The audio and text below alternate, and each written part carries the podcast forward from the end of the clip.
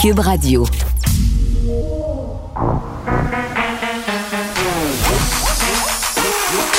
Elle a une opinion sur tous les sujets. Pour elle, toutes les questions peuvent être posées. Geneviève Peterson. Cube, Radio. Salut tout le monde, bienvenue à l'émission. Êtes-vous de bonne humeur? Ah, il me semble, il fait soleil, on déconfine. On s'est fait présenter tout un calendrier de festivités hier. Oui, oui, oui. Euh, Puis vraiment, là, tout le monde se pose un peu des questions par rapport à comment ça va s'articuler pour vrai. Non pas les dates, ça c'est clair. Là, je pense qu'on voulait un plan clair. On en a eu un. On a été servi. Mais là, on, nous a dit, on, se fie à votre bon jugement. Puis là, ben moi, c'est là où je me pose la question. Est-ce que je suis capable de faire preuve de jugement en ce moment, personnellement? Euh, parce que ça fait très, très longtemps qu'on est restreint. On est tanné. Il y a la, fatigue euh, pandémique. Euh, puis là, on, ne met pas de limite là, concernant les rassemblements privés à l'intérieur. On émet des recommandations. Euh, mais, mais légalement, là, on peut faire ce qu'on veut.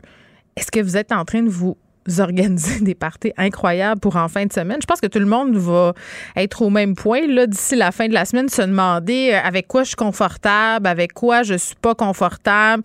Euh, puis, la tentation de voir beaucoup de gens est grande. Et là, là, moi hier pendant le point de presse, je recevais déjà des textos, euh, des messages sur les médias sociaux de mes amis. Puis on se disait, ok, qu'est-ce qu'on s'organise? Avec qui, quand? Mais ok, si je fais un souper samedi puis un autre dimanche, puis que là je vais au resto, puis qu'après ça sais, voyez-vous, ça peut aller très, très vite. Donc, c'est vraiment d'accepter que rien ne vient euh, avec un risque zéro, tu sais, de gérer son propre risque, de voir aussi les impacts parce que euh, c'est une discussion que j'avais avec des collègues tantôt avant de débuter l'émission. Euh, nos décisions personnelles de vie peuvent avoir des, répercussions sur nos collègues de travail. sais, si moi, mettons, là, euh, je décide de faire un souper avec 50 personnes. Bon, vous, allez me dire, Geneviève, tu as besoin d'avoir une grande cuisine, mais, mais vous comprenez, là, je viens du lac, j'exagère, mais c'est juste pour qu'on se fasse une idée. Le risque est plus grand, puis j'expose mes collègues à un risque plus grand aussi de, contagion, même si on porte tous des masques. Là. Donc, c'est ça. il va falloir se pacer, comme on dit en bon québécois. Hier, je suis allée au restaurant, deuxième fois depuis que c'était rouvert, comme on dit. Euh, puis, tu sais, il y a toujours cette petite pensée-là, mais je suis assez surprise à quel point le naturel, ça revient vite. Tu sais, on, rentre là, au resto, là, on s'assoit, là, les cinq premières minutes, on se dit, ah, hein, il y a beaucoup d'aérosols. Puis euh, les petits plexiglas, là, euh, ça sert pas à grand-chose finalement. Les gens rient, les gens boivent, les gens sont contents, les gens postillonnent. Donc, si quelqu'un a un micro dans place, ça se pourrait que je passe à la casserole très, très vite. Peut-être que c'est les verres de vin qui aident aussi.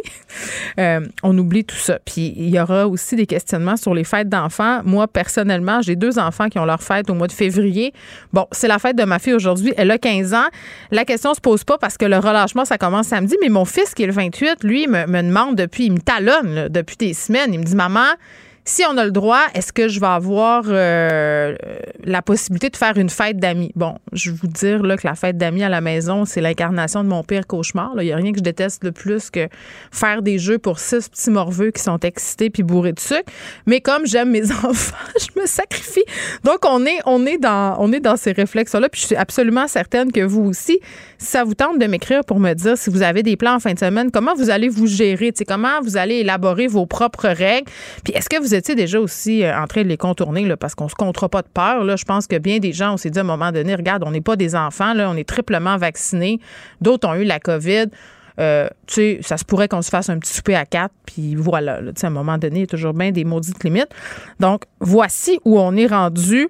L'avenir est devant nous, le tunnel est derrière. On va voir euh, si ça va être comme ça longtemps, parce que si euh, je me fie à ce qu'on a vu récemment, ça peut revirer bien vite. Hein, la situation, même si les hôpitaux sont à la baisse.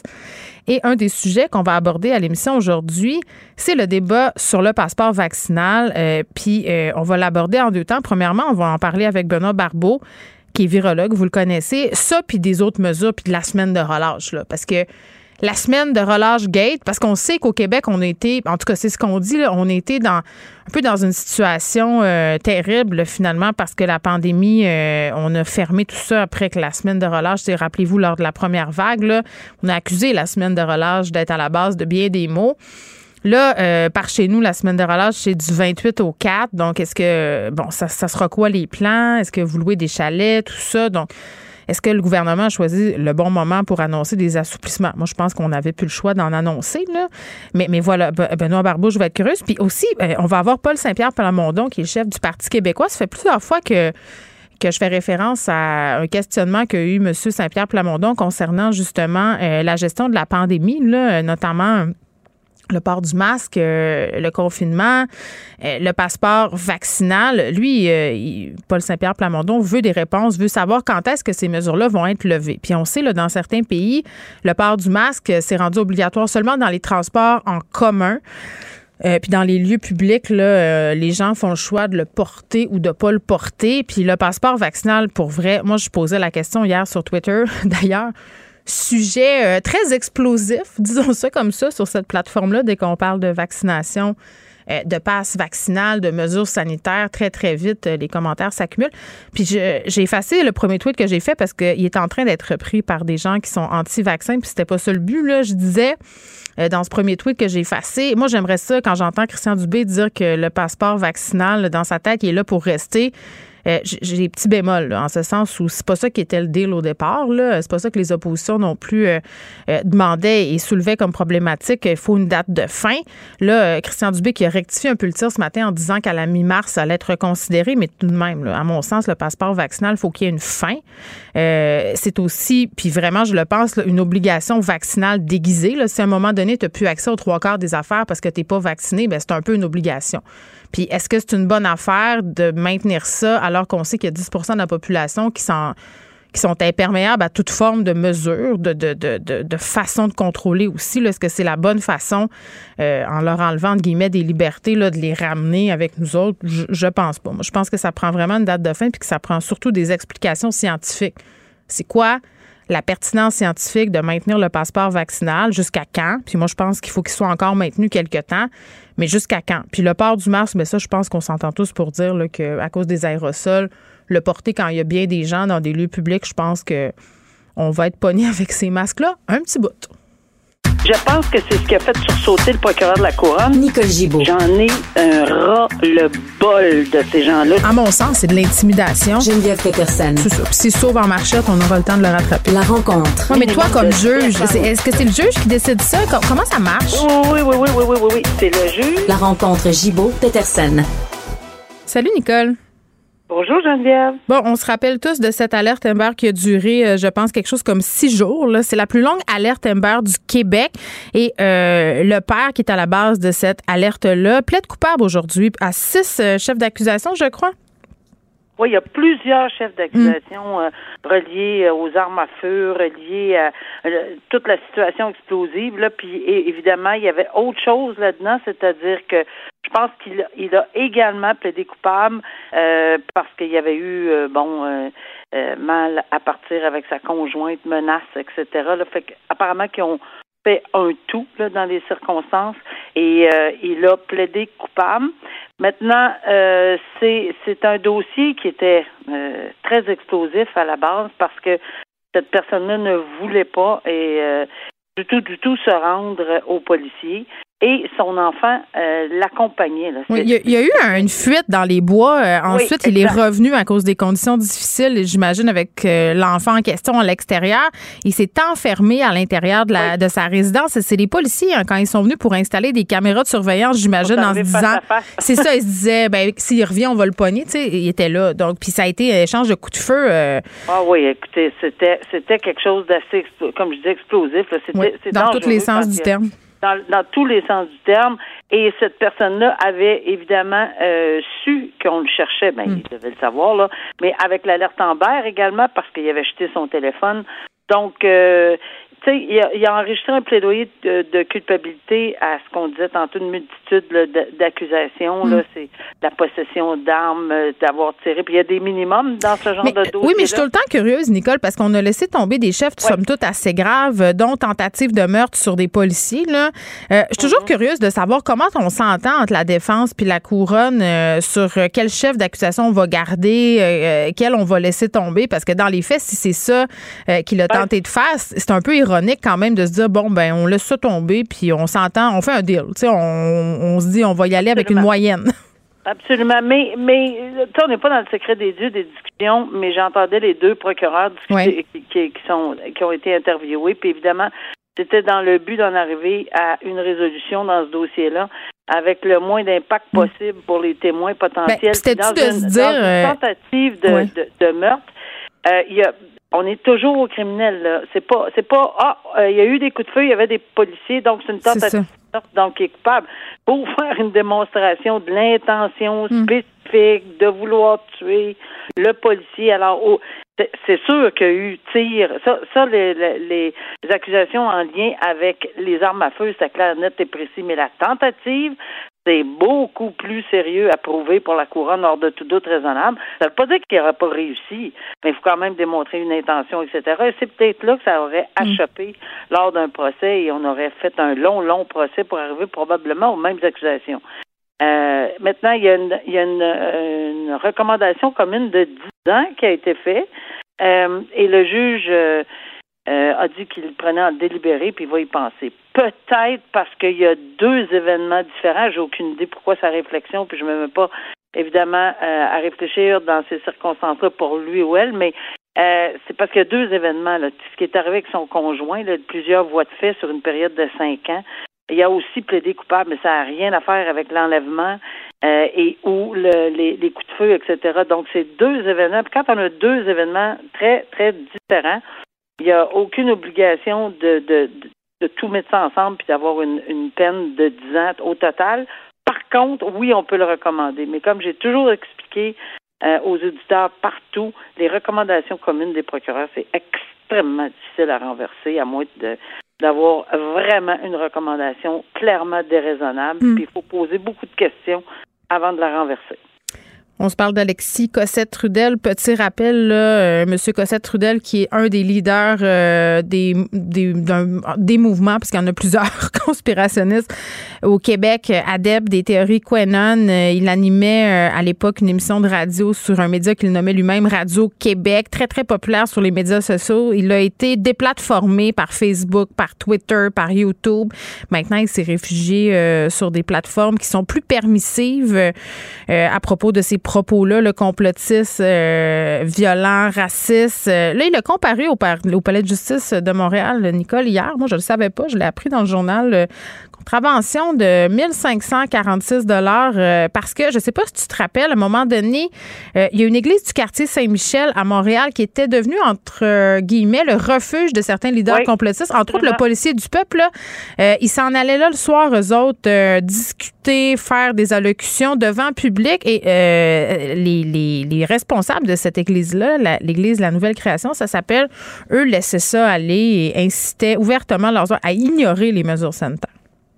Oui, puis je suis allée retrouver l'article qui parlait, évidemment, c'est en novembre 2020, où il y avait eu, cette, on l'appelle la grande messe des complotistes. C'est vrai figure en avait pris, euh, ben, d'ailleurs, c'est ce qu'on voit dans le journal, une figure, puis il y a plein de monde, dont le policier, ex-policier en question, euh, et, et, tous ces gens-là.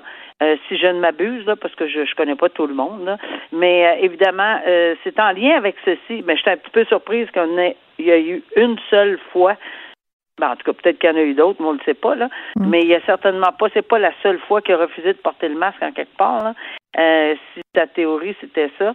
Donc euh, oui, il décide de contester et on l'a toujours dit, on va toujours le répéter, ceux qui disent qu'on vit avec des grosses pancartes dans la dictature là, ben, cette dictature et là là et cette dictature se retrouve devant le tribunal parce qu'il a tout à fait le droit de se, se présenter devant le tribunal et il a même demandé et avec euh, il y a eu même un report.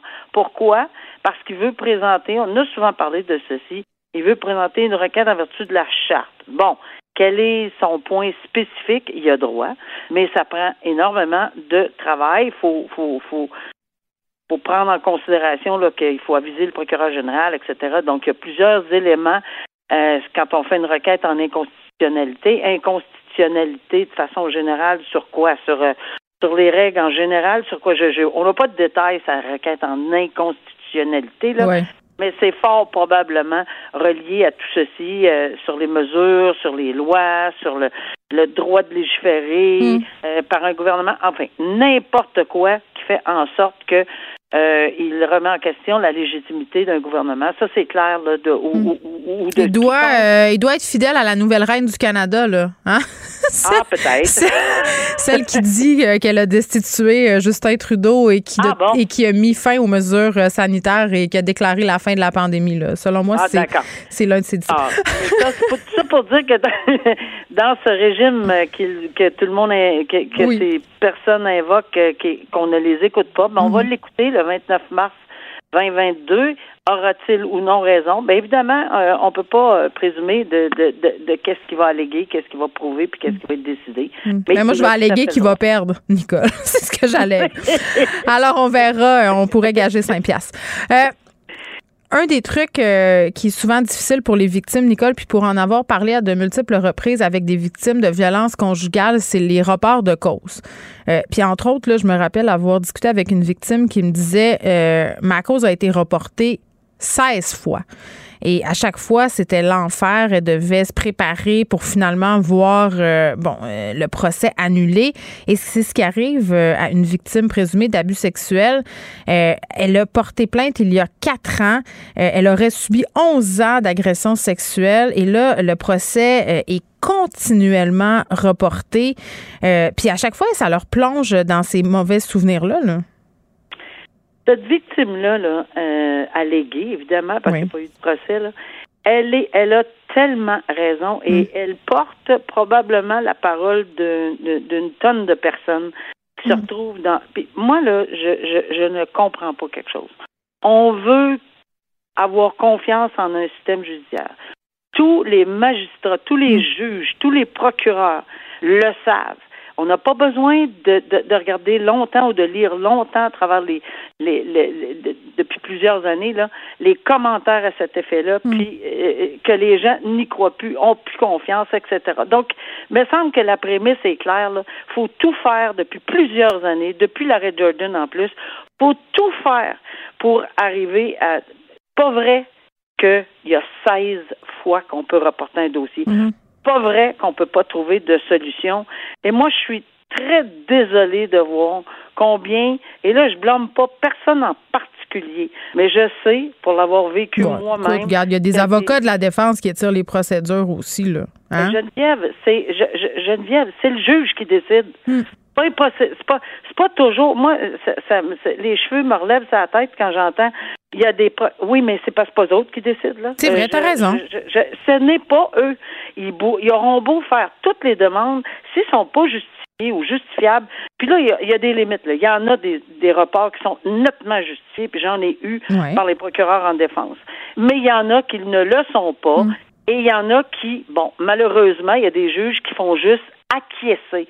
Et ça, pour moi, j'ai beaucoup de difficultés parce qu'un avocat de la défense, peu importe qui il est, ou même un avocat de la couronne, on doit questionner pourquoi vous voulez reporter. Non, ça tient pas debout, ça se peut pas. Non, on va, eh tu sais, mettre un peu de bâton des roues à des reports de façon systémique. Mais là, j'ai vu dernièrement beaucoup plus de réticence avec les reports. Mais on dirait que ça, on est reparti sur un Ben, puis cette femme-là, euh, ben, elle a eu là, sa réponse aujourd'hui. ben oui, mais puis elle, elle veut témoigner, ça fait deux ans, là. Fait qu'on s'entend dessus Ouais. que, bon, ça serait le Elle temps a qu'elle eu puisse sa se faire? réponse aujourd'hui, Oui. que ça va être le 14, 15, 16 juin, mais elle dit qu'elle va y croire seulement quand elle va être dans la boîte aux témoins. Mais je la comprends. Ah, ben, ben, moi aussi, je la comprends. Puis je pense qu'il faut vraiment prendre un, un gros message de, ce- de ce geste-là. Se présenter pour aller dire au tribunal, c'est assez, je suis plus capable.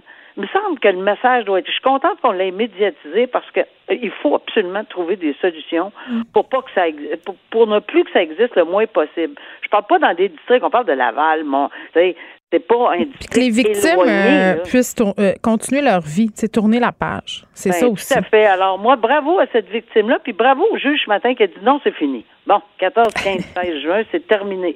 Très bien. qui, mais bravo. Merci, Nicolas. Demain. À demain.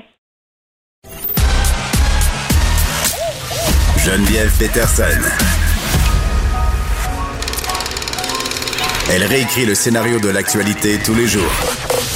Vous écoutez Geneviève Peterson. Cube Radio. On va se parler de ce fameux calendrier de déconfinement qui nous a été présenté hier euh, avec Benoît Barbeau, qui est virologue. Bonjour, Monsieur Barbeau. Bonjour, Mme Patterson. Bon, euh, la semaine de relâche, c'est très, très bientôt. Cinq semaines, là, par chez nous, c'est du 28 au 4. Euh, là, puis je le disais en début d'émission euh, par rapport à ce qui a été dit hier au point de presse, qu'on devait tous un peu faire preuve de jugement, gérer notre risque. on s'en remet un peu finalement à nous, à notre gros bon sens. J'ai envie d'être optimiste puis, puis de voir le verre à moitié plein, c'est vrai, parce que ça fait longtemps qu'on les attend, ces mesures-là. Ça fait longtemps aussi qu'on demande au gouvernement des dates, là. Euh, mais se gérer, parce que moi, je me méfie de moi, là. J'ai tellement hâte, M. Barbeau. Moi, en fin de semaine, je me, je, faut que je me retienne, là. Faut que je me paye sans bon québécois. C'est vrai, là. Tout le monde est un peu là-dedans. Oui.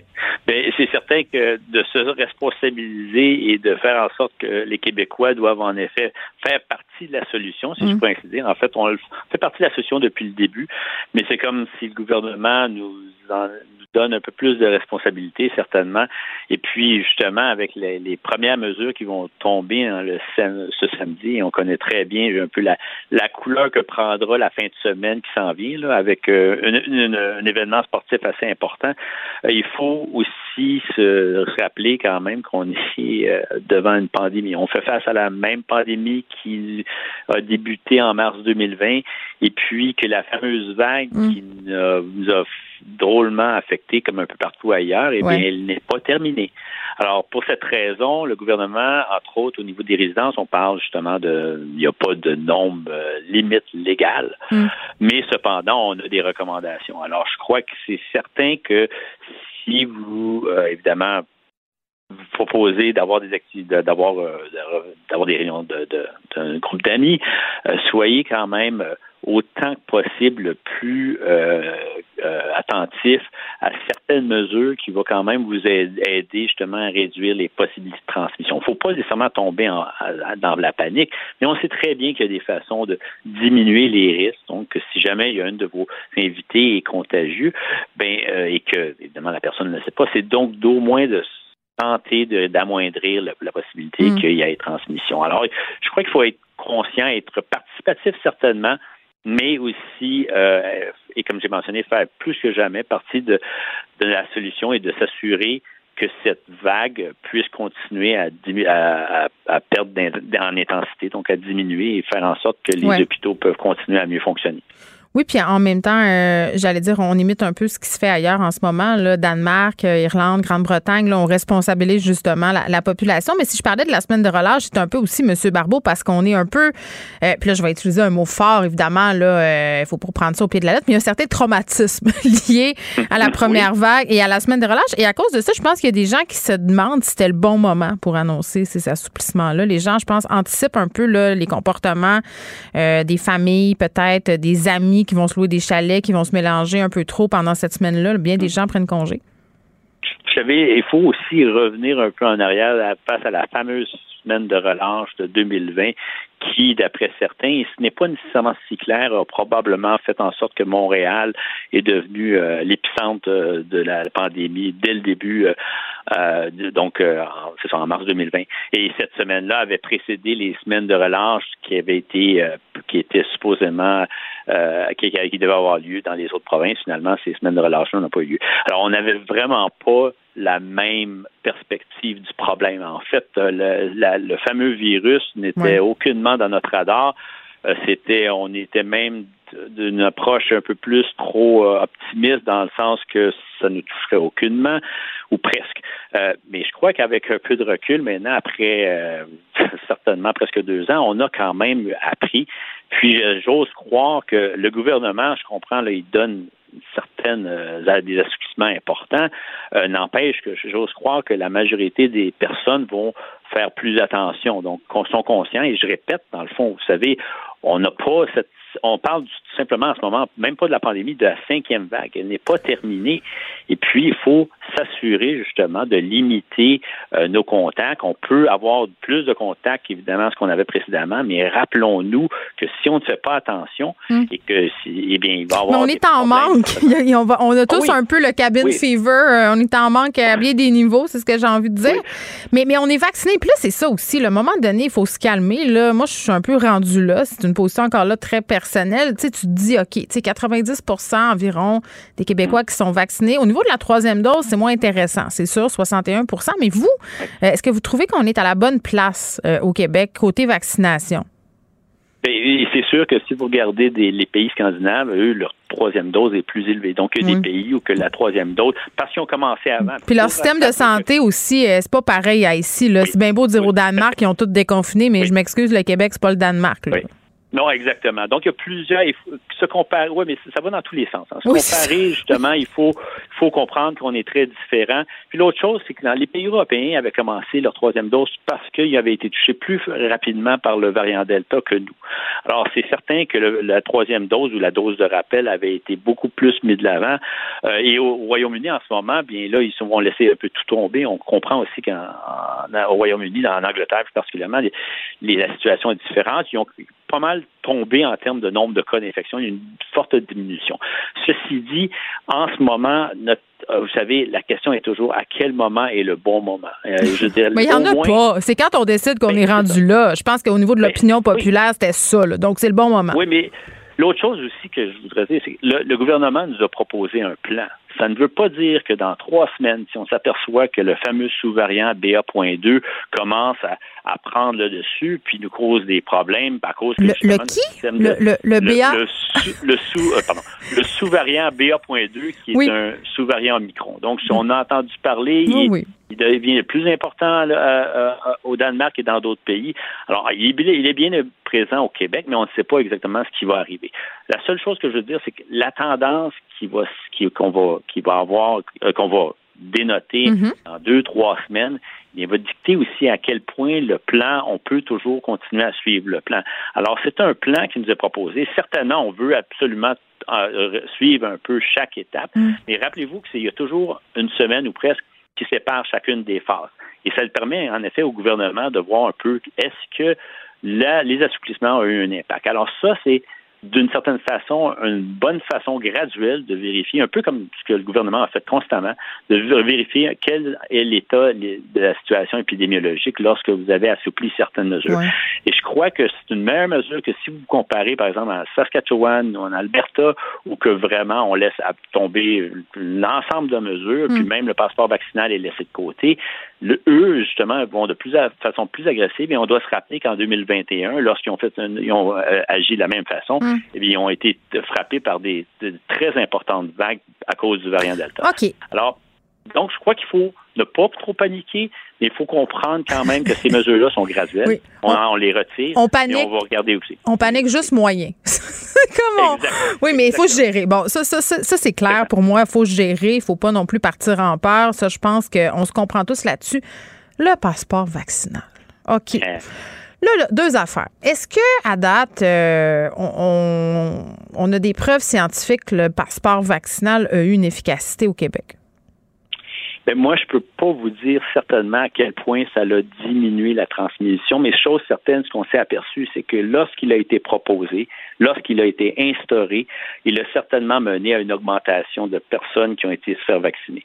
Alors ça, en soi, on a vu les chiffres. C'est sûr que ça a été un incitatif important pas pour l'ensemble, la totalité des personnes non vaccinées, mais ça a eu le lien, ça a permis justement à faire en sorte que les gens qui étaient un peu plus hésitants, ben, ils ont vu, ils ont, vu que c'était une probabilité, que c'était quand même une option qui pourrait être intéressante. Ça a servi à, en convaincre quand même quelques-uns. On a vu après là qu'il y avait des premiers rendez-vous qui se sont pris. Moi, tu sais, puis encore là, c'est des opinions. Là, moi, je, je suis pas une scientifique. C'est ce que j'en comprends comme citoyenne qui vit ça tous les jours. Là. Je trouvais que le passeport avait son utilité justement au départ. Puis euh, dans une certaine mesure, je pense que c'est encore utile avec Omicron et tout ça. Mais, mais éventuellement, euh, je pense que c'est quand même une décision qui divise, puis qu'on n'est pas sûr non plus de l'efficacité scientifique de tout ça. Je pense que de le réévaluer au mois de mars, c'est une bonne chose, là, hein, M. Barbou? Oui, oui. mais rappelez-vous aussi que lorsqu'il avait été euh, proposé, M. Dubé avait mentionné qu'elle allait l'utiliser uniquement au moment que les données épidémiologiques mm. étaient non favorables. Et puis donc, lorsque le, nombre de, de, cas de variant Delta augmentait, ben, c'est là qu'on a commencé à l'utiliser. En ce moment, on l'utilise encore parce qu'on on est, on traverse cette fameuse vague, mais je crois que certainement à partir du mois de mars et aussi euh, de, incessamment, hmm. le, le, fameux passeport vaccinal va être euh, retiré. Je ne dis pas à quel moment, mais il est certain que euh, de l'utiliser, par exemple, pour euh, essayer de convaincre les gens qui sont non vaccinés, il y a une limite. on est plus loin là, que cette étape-là, je pense. Ceux qui avaient à y aller sont allés. Exactement. Et je crois que ceux qui n'y ont pas été attendent peut-être aussi d'autres options vaccinales. Peut-être. Il y en a qui ne sont jamais vaccinés, mais en ce moment, le passeport vaccinal, on peut toujours l'utiliser pour limiter la possibilité que des gens qui sont non vaccinés mm. euh, puissent euh, se retrouver dans des lieux plus à risque et donc d'être infectés et être plus à risque aussi d'être hospitalisés. Mais après coup, il est évident que le passeport vaccinal pourra être retiré sans pour autant être éliminé. Donc, si on l'utilise à bon escient dans des moments où que vraiment les situations obligent justement ou qu'on doit euh, limiter l'accès justement aux personnes non vaccinées. Et encore là, la question aussi va savoir à quel point le passeport vaccinal va se redéfinir, va se, se comment je pourrais dire, on va changer vraiment ce qui constitue évidemment une preuve vaccinale. Eh bien, là en soi, lorsque par exemple à l'automne, l'hiver prochain, et puis je peux vous le dire là, ne soyez pas surpris là, mais c'est clair, c'est presque certain qu'il va y avoir un autre variant. Bon, non, là, c'est là que c'est fini l'entrevue. Ben non, exactement. Je veux pas le savoir aujourd'hui. Non, non, c'est pour ça que je le dis. Lorsqu'on parle justement de se responsabiliser en tant que Québécois, comme le gouvernement nous le propose, on leur demandait un plan, ils ont, sont arrivés avec un plan, puis je pense qu'il est quand même pas mauvais le plan.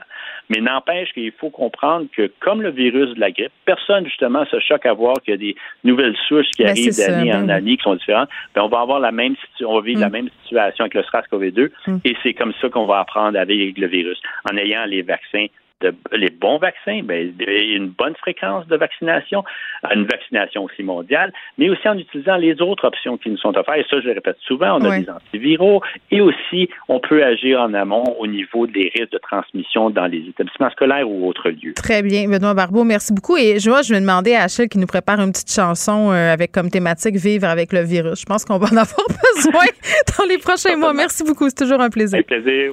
Au revoir. Bonne journée. Vous écoutez Geneviève Peterson. Cube Radio.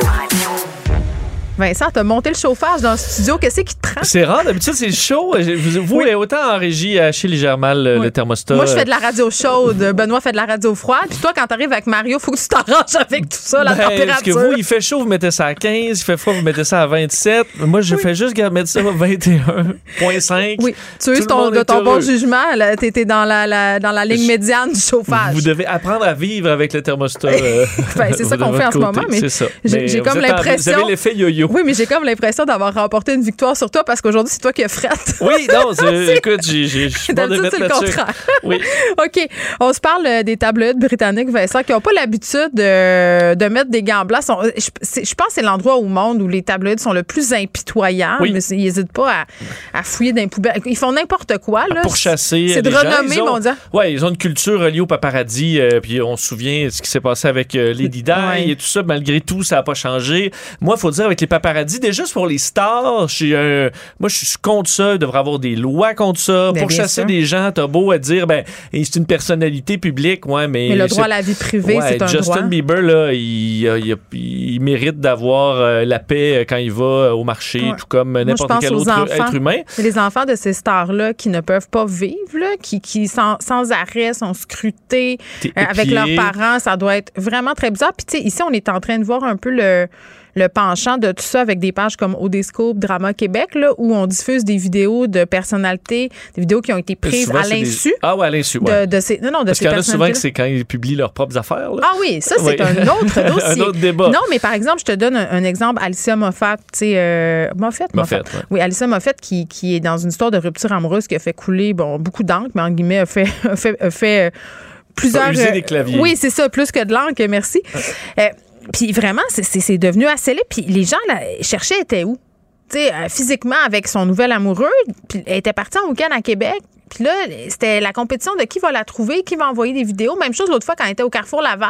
Là, je me dis, là, euh, ce bout-là, là, moi, je débarque. Ouais, non, absolument. On n'a rien à envier Euh, au tabloïd ouais. britannique. Puis là, Ben, c'est pas, c'est pas. Écoute, il y a- la plupart des choses en, en Angleterre euh, passeraient pas ici là. Exactement. Pour chasser euh, une vedette partout avec huit caméras à longueur de jour. Puis là, trouver l'angle de Mm. aller caméra chercher où elle a l'air. les poubelles. là, Ouais, tu ou sais. tu sais, on parlait des cheveux de Céline qui ont pas Ah, en France, ça, ça fait toute une histoire, le fait qu'elle ait pas reteint sa repousse. Puis ici, euh, tout le monde s'en fout, là, euh, Pas la mal. grande majorité. Grand bien Euh, nous en face. Mais là, c'est que, écoute, je, je- je- je fais ma tournée de, de médias, comme je fais à tous les jours. Euh, ça inclut le Daily Mail, prestigieux Daily Mail. Quand t'as besoin Euh, d'un petit break, tu t'en vas sur Daily Mail. Mais j'ai été soufflé là, par une histoire que, écoute, j'en revenais pas à quel point, là, selon moi, il y a une dérape aujourd'hui sur le travail de certains paparazzis parce que l'article en question euh, est- portait sur des photos d'une, euh, faut dire, une victime de Jeffrey Epstein, présumée victime de, du prince Andrew. Elle s'appelle Virginia euh, Giuffre. C'est une, euh, c'est une présumée victime là, centrale dans l'histoire du prince Andrew. C'est elle avec euh, euh, qui s'en va en procès elle, civil. euh, oui, est-ce que c'est euh, elle, devant euh, jury, tout ça. là. Avec la photo, là, euh, dans le documentaire? Oui, exactement. parfait. La photo qui a fait grand bruit, euh, où on les, les voit d'ailleurs ensemble. Elle, faut dire, les, euh, les, euh, les documents de sa son dossier au civil contre euh, Ghislaine Maxwell avait été rendu public. C'était en août, euh, le 10, je me trompe pas, le 9 août 2016. Le 10 août 2016, Jeffrey Epstein s'enlevait la vie. là. Donc, c'est une personne centrale dans cette Oui. histoire-là. Euh, elle qui a, depuis ce temps-là, fondé une, une organisation à but non lucratif qui s'appelle Victims Refuse Silence. Les victimes refusent le silence. Et là, elle est en poursuite avec le prince Andrew sur le point de rencontrer d'ailleurs les avocats du prince Andrew pour répondre à leurs questions et tout ça. Alors, c'est central dans l'actualité. Mais là, les, les tabloïds britanniques, en fait, le Daily Mail, publie un article rempli de photos de euh, cette présumée victime en train d'être euh, d'aller euh, se faire coiffer. Mais, excuse-moi, c'est quoi? C'est devenu une célébrité parce qu'elle est une victime Ben, épouvantable. écoute, le titre, c'est Prince Andrew's accuser Virginia Giuffre is spotted vaping with foils in her hair. Alors, la, la, la, hein, mais l'accusatrice du Prince Andrew tranquille. est aperçue en train de, bon, vaper, là, prendre de, Vapoter. de, de va- de vapoter avec du papier d'aluminium dans les cheveux parce qu'elle est effectivement allée se faire une teinture ou aller se faire une coupe. En fait, elle est allée se faire des mèches. C'est d'ailleurs indiqué dans, euh, dans l'article. Article qui contient là, 18 f- grandes photos euh, où on la voit. Chaque photo est commentée en disant, bon, par exemple, je vous lis quelques, quelques-uns de- de- des petits commentaires en dessous des photos. Madame Geoffrey arrive au salon à Perth avec son, euh, son euh, mari Robert. Le couple est accueilli par un ami à l'entrée du salon. Chaque phrase, c'est une photo. Pendant la rencontre, on dit la victime de Jeffrey Epstein est sortie pour profiter d'un café et du soleil. Euh, à 38 ans, la femme euh, qui relaxe en euh, vapotant et en ayant un breuvage chaud. Alors, on la prend sur tous ces angles. Des angles, il faut dire peu. euh, Mais qu'est-ce que ça dit? Parce que est-ce que c'est elle n'a pas le droit de vivre étant donné que c'est une victime? Est-ce que c'est ben on la considère comme une célébrité parce qu'elle a fait quand même bon, elle était au cœur de ce documentaire-là, elle, ça a été largement médiatisé cette affaire-là, donc le public la connaît. Tu sais, je Ben, sais a c'est quoi peu là tout, parce derrière ça? qu'elle a participé à des entrevues où là, elle s'est révélée, révélé Oui. ce qu'elle a ou aurait vécu. Euh, Donc, tu te dis, est-ce que ça, ça te rentre dans une célébrité Mais- qui mais mérite d'être suivie comme une chanteuse? Ouais. C'est comme si on suivait Isabelle Gascon ici, qui est une victime dans le sens puis qui est médiatisée. Je veux dire, c'est parce que c'est pas comme suivre Lady Gaga. C'est pas la même Non. affaire. Il y a la question de est-ce que l'objectif non mon, bon, en dessous de ça, c'est de faire la job à quelqu'un qu'on n'aime pas parce qu'elle la touche la famille royale, bouleverse la famille royale au- en, en Grande-Bretagne. Et là, est-ce que tu veux faire la job en montrant parce que c'est des photos, c'est peu flatteur. Là. Elle a- t'as ta vapoteuse, t'as ton café, t'as des grosses, t'as des euh, T'as tes papiers d'aluminium tes de papiers mèche, d'aluminium de mèche, habillé euh, en confortable, en mou. Oui. Euh, et là, est-ce que l'objectif, c'est de dire, OK, est-ce que tu es en train d'essayer de se mettre belle pour Est-ce que tu es convaincre allé le voir les commentaires?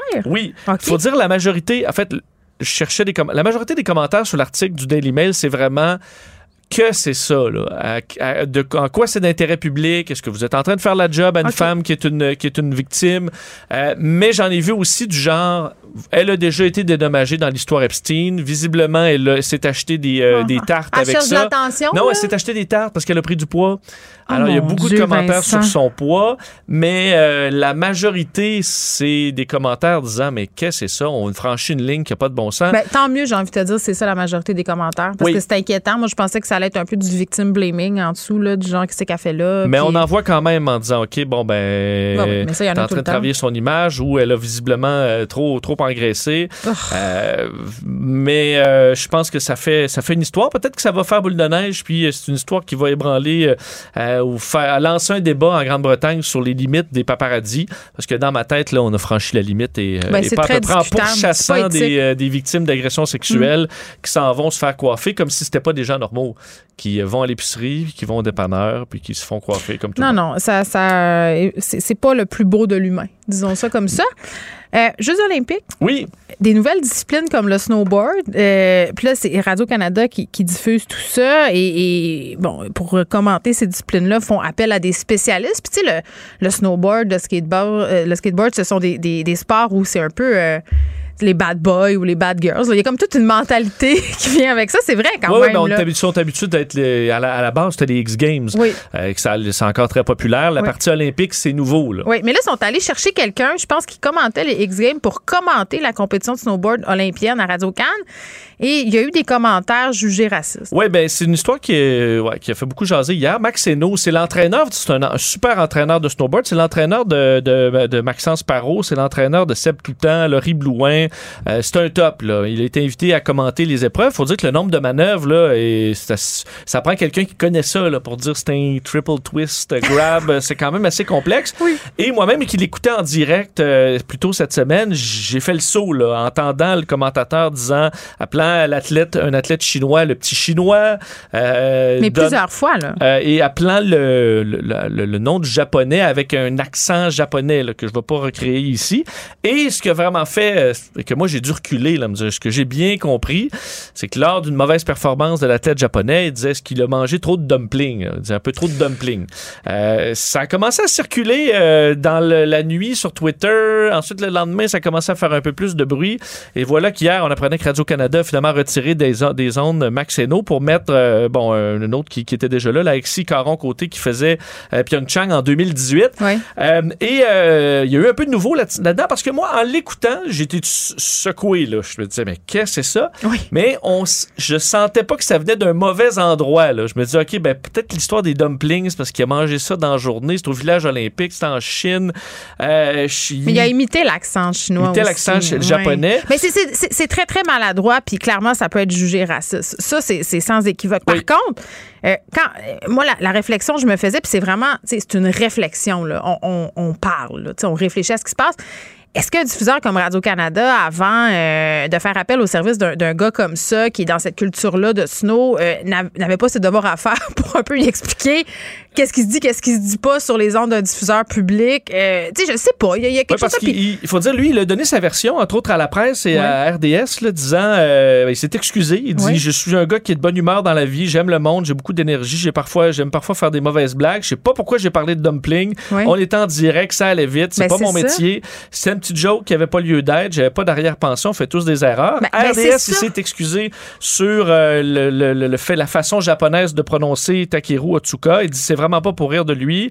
Euh, il s'est excusé après ça pour le petit chinois, disant que Su Yiming, l'athlète, il est vraiment petit. On dit en snow, ça te donne un avantage. Il dit, moi, j'entraîne plein de jeunes. Ils sont petits, je les appelle mes petits boys, mes petits rippers. Il dit, j'ai, le racisme, ça se passe pas par la tête. Je pense que c'est sincère. Oui. Par contre, ces propos se, se- se disent pas. On doit avoir une vigilance fa- Oui. face, à, face à ça pour ce que ça Mais, mais dénote. de mettre fin à la collaboration, est-ce que ça aurait pas été une belle occasion, justement, et s'est excusé, puis tout ça, de, de- on, a, on a tous appris, là, voici, puis de mettre fin à, à la. Je sais pas, je trouve que c'est comme. euh, Ben, il y a un point, je, pense que sévère. Ra- Radio-Canada doit faire ses devoirs avec des gens qui sont pas habitués de faire euh, les dans les médias. Ouais. On a nous-mêmes des formations maintenant sur tout, alors qu'on était habitué de faire attention. ça avait été une autre communauté, imagine. Ben, c'est ça. Il y a ça. Est-ce que, est-ce que Radio-Canada a fait son, son devoir d'au-delà d'apprendre les manœuvres puis de parler bien français, dire faites toute attention, là, vous allez parler d'athlètes de partout dans le monde.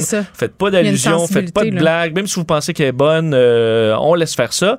Et il y a la question aussi où Radio-Canada, dans ma tête, avait peut-être pas le choix de le tasser parce que dans d'autres communautés où on est plus vigilant au racisme, souvent on a l'impression qu'on a moins de vigilance face au racisme anti-asiatique. Oui, c'est vrai. Euh, Radio-Canada avait peut-être pas le choix de dire, OK, ben là, on peut pas laisser passer ça parce que c'est des Asiatiques qu'on n'aurait pas laissé passer pour d'autres communautés. C'est vrai. Euh, je pense que là, ils avaient pas le choix. faut dire aussi que le gars perd pas sa job. Il est là pour, euh, pour quelques jours pour commenter le snowboard. Il va s'en retourner coacher du snowboard. Il n'y a pas de problème. Mais est-ce que Radio-Canada, c'est pas un rappel de dire, oui, on veut des gens du monde du sport, on veut des commentateurs qui viennent de Peut-être partout. un petit cours avant, un petit cours du Euh, soir. rappel, surtout qu'après l'incident du dire le petit chinois, Oui. je pense que très rapidement, il aurait dû avoir un appel en disant Hey, là, pendant la pause, et arrête, arrête tout ça. Là. Abort. chinois veut pas entendre ça, t'imites pas d'accent, tu fais pas de blagues. Et ça aurait peut-être sauvé euh, la carrière de commentateur de Max parce qu'on voit que ça vient pas d'un mauvais endroit. Il voulait pas mal faire, mais en- on est en 2022 puis ça passe plus. Les joies du direct. Exactement. Merci Vincent. Geneviève Peterson. Brillante et éloquente. Elle expose toutes les facettes de l'actualité. Port du masque, passeport vaccinal, le chef du parti québécois, Paul Saint-Pierre Plamondon, demande quand ces mesures seront-elles levées. Il n'est pas le seul. Plusieurs euh, citoyens et citoyennes se posent euh, les mêmes questions. Il est là, Monsieur Saint-Pierre Plamondon. Bonjour. Bonjour. Bon, euh, vous vous êtes montré très critique récemment sur la gestion pandémique du gouvernement Legault, notamment sur la façon dont on évalue la gravité de la pandémie là, en se fiant sur le nombre de personnes hospitalisées. Exact. En fait, nous, ce qu'on constate, c'est que les décisions se prennent depuis deux ans dans une cellule de crise opaque.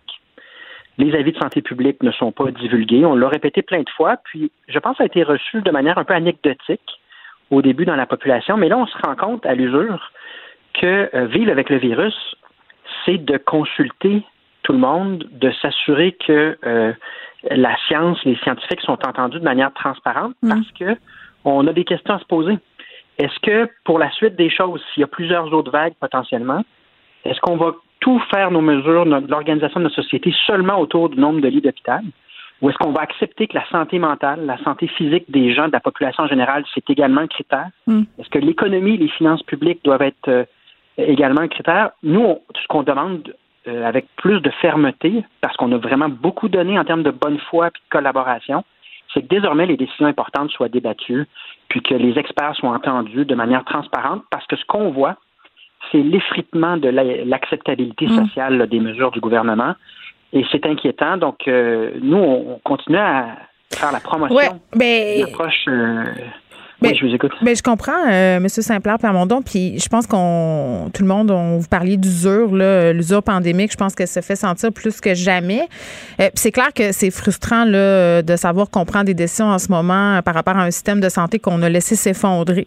Euh, depuis de nombreuses années, mais, mais en même temps, euh, c'est plate à dire, là, euh, le système de santé, c'est celui qu'on a. Donc, en quelque sorte, on n'a comme pas le choix. Qu'est-ce qu'est-ce que vous proposeriez?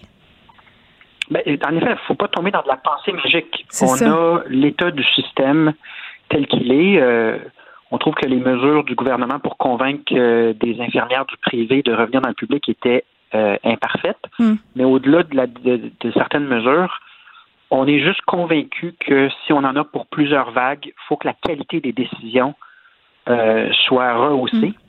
Et ça veut dire qu'on entende toutes les voix, on entend les experts. Donc, c'est pas plus compliqué que ça. C'est simplement que le gouvernement s'accroche à une gouvernance par décret qui est opaque et qui, à quelques reprises, euh, ils ont démontré là, qu'ils ne suivaient pas vraiment un avis scientifique ou qu'il y avait une espèce de, de confusion entre leurs intérêts électoraux, là, l'image du- de, de la CAQ et l'intérêt public. Donc, il y a Bon. comme un changement Ben, de cap qu'il ouais. doit y avoir. Puis prenons les- le passeport vaccinal Oui. c'est une question très légitime de se demander une mesure temporaire doit-elle devenir permanente? Doit-elle structurer notre société pour les années à venir? Ben attendez, là, il y a- plusieurs affaires là, dans ce que vous venez de dire, puis j'aimerais ça qu'on en jase euh, une à une. Là. Euh, premièrement, sur le fait de gouverner par décret. Moi, il y a une des, affaires qui m'a beaucoup dérangée, euh, c'est quand il y a eu une confusion autour du fait que les oppositions ont demandé justement la fin de l'état d'urgence pour que justement le gouvernement arrête de prendre des décisions par décret, qu'on ait confondu et qu'on ait spiné ça au niveau du gouvernement sur le fait qu'on que les oppositions voulaient la fin des mesures sanitaires. C'est pas ça que vous demandiez. C'est- Ben, Ben, c'est parce qu'il y a eu quand même ce spin-là euh, qui, qui, était très dérangeant. il y en a plein des spins. Il y a beaucoup mais vous en avez aussi, là, dans le sens que ça vient avec le territoire. Il y a toute une machine, il y a toute une machine gouvernementale qui est, à nos yeux, passe trop de temps sur les spins et pas assez à faire atterrir, à faire fonctionner le gouvernement. Oui, mais, euh, mais vous êtes, vous êtes d'accord quand même qu'en ce moment, c'est comme toujours un peu la, la, danse entre la santé publique, la politique. Puis là, on a l'impression, parce qu'on s'en va en élection, puis tout le monde euh, s'en va en élection, là, tous les partis, donc tout le monde est sur sa cassette politique. Mais, mais puis vous aussi, là. Mais, mais c'est vrai que le 25 janvier dernier, on nous disait d'y aller mollo. Euh, là, on est plus dans l'optique vivre avec le virus. On nous a présenté un calendrier de confinement. C'est pas que je pense que ce soit une mauvaise chose, mais c'est difficile de pas interpréter ça comme une réponse au sondage. Là, quand même, la CAQ qui a perdu des plumes. Bien sûr. Ben, prenons l'exemple du 7 décembre dernier. On nous mm. a annoncé que 20 personnes à Noël.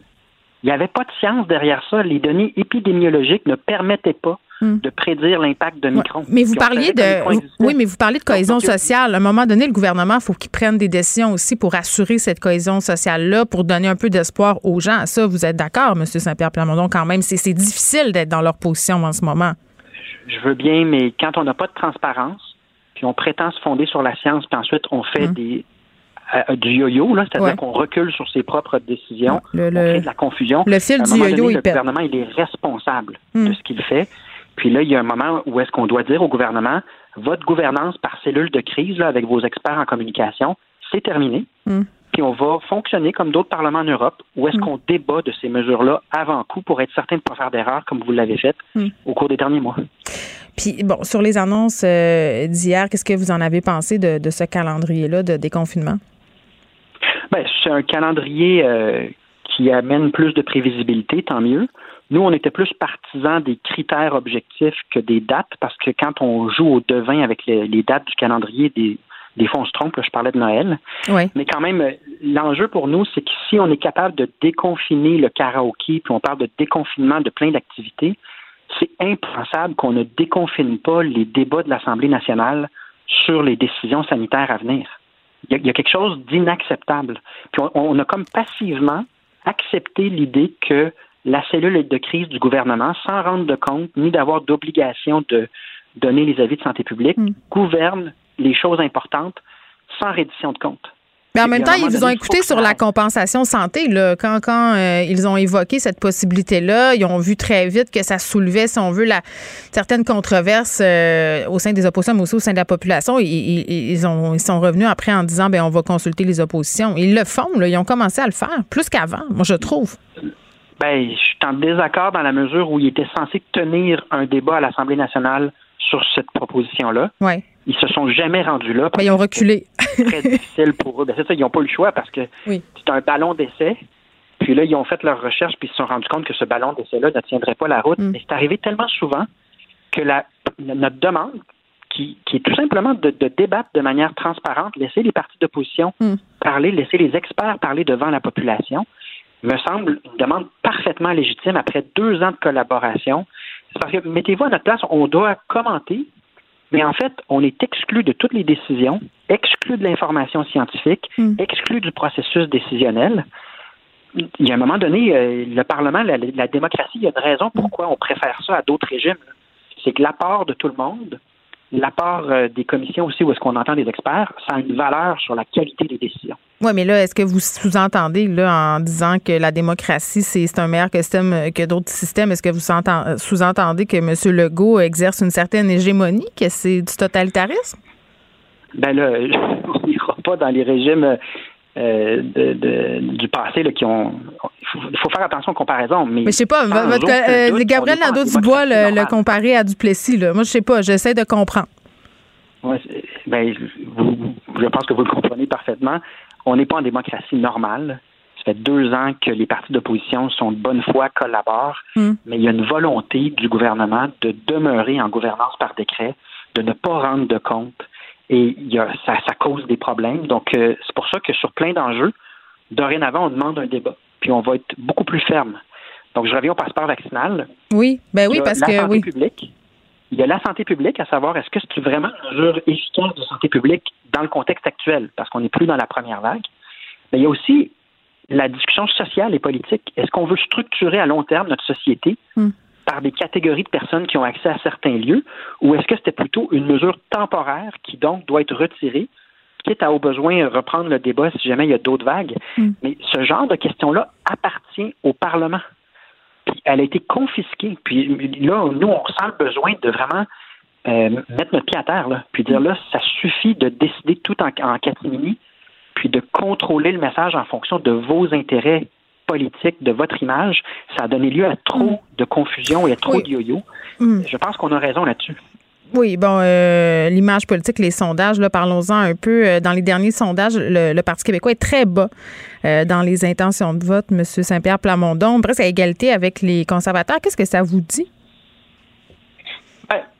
il faut regarder tous les chiffres. Quand on regarde chez les francophones, tous les partis d'opposition sont compressés dans le, vers le bas.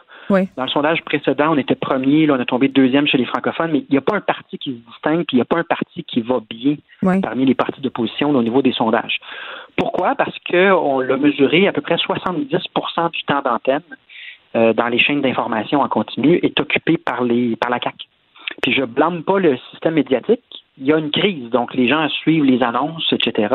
Mhm. Donc, il euh, faut souhaiter un retour, un rééquilibrage de l'espace de chacun pour que les propositions des partis d'opposition, parce que mhm.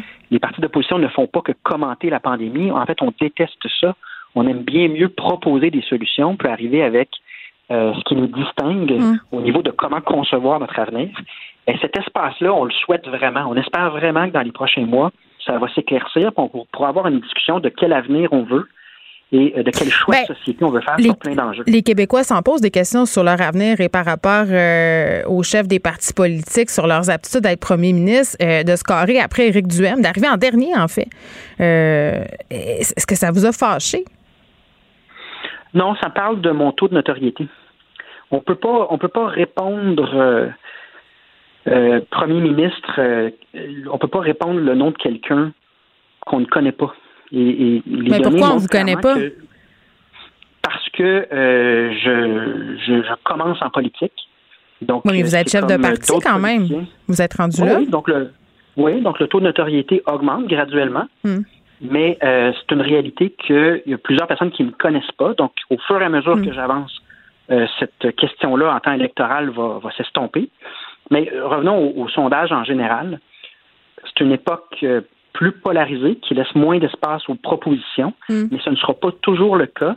Et moi, je regarde la proportion de la population qui disent vouloir voter pour la CAQ et qui graduellement développent de l'espace, ont de l'écoute pour d'autres choses que la CAQ. Ben oui, mais là, écoutez, je pas, là, vous m'ouvrez une porte. Là, ils ont de l'écoute aussi pour euh, Éric Duhem, le Parti conservateur. Et là, tout à coup, vous, mais vous vous mettez à avoir des positions plus nuancées sur le passeport vaccinal, sur les mesures sanitaires. Est-ce que c'est pour aller gratter dans l'électorat d'Éric Duhem? Ah, c'est les mêmes positions depuis un an. Comme je vous dis, on répète depuis plus d'un an que pas de démocratie, ça ne fonctionne pas. On a demandé, on est rendu à notre cinquième fois où on demande la fin de la gouvernance par décret. Donc, on revient sur nos points constamment. Puis moi, ce que fait Éric Duhem, nous, on est en faveur de la science. Mais on veut s'assurer qu'il y a des fondements scientifiques à ce que nous dit le gouvernement.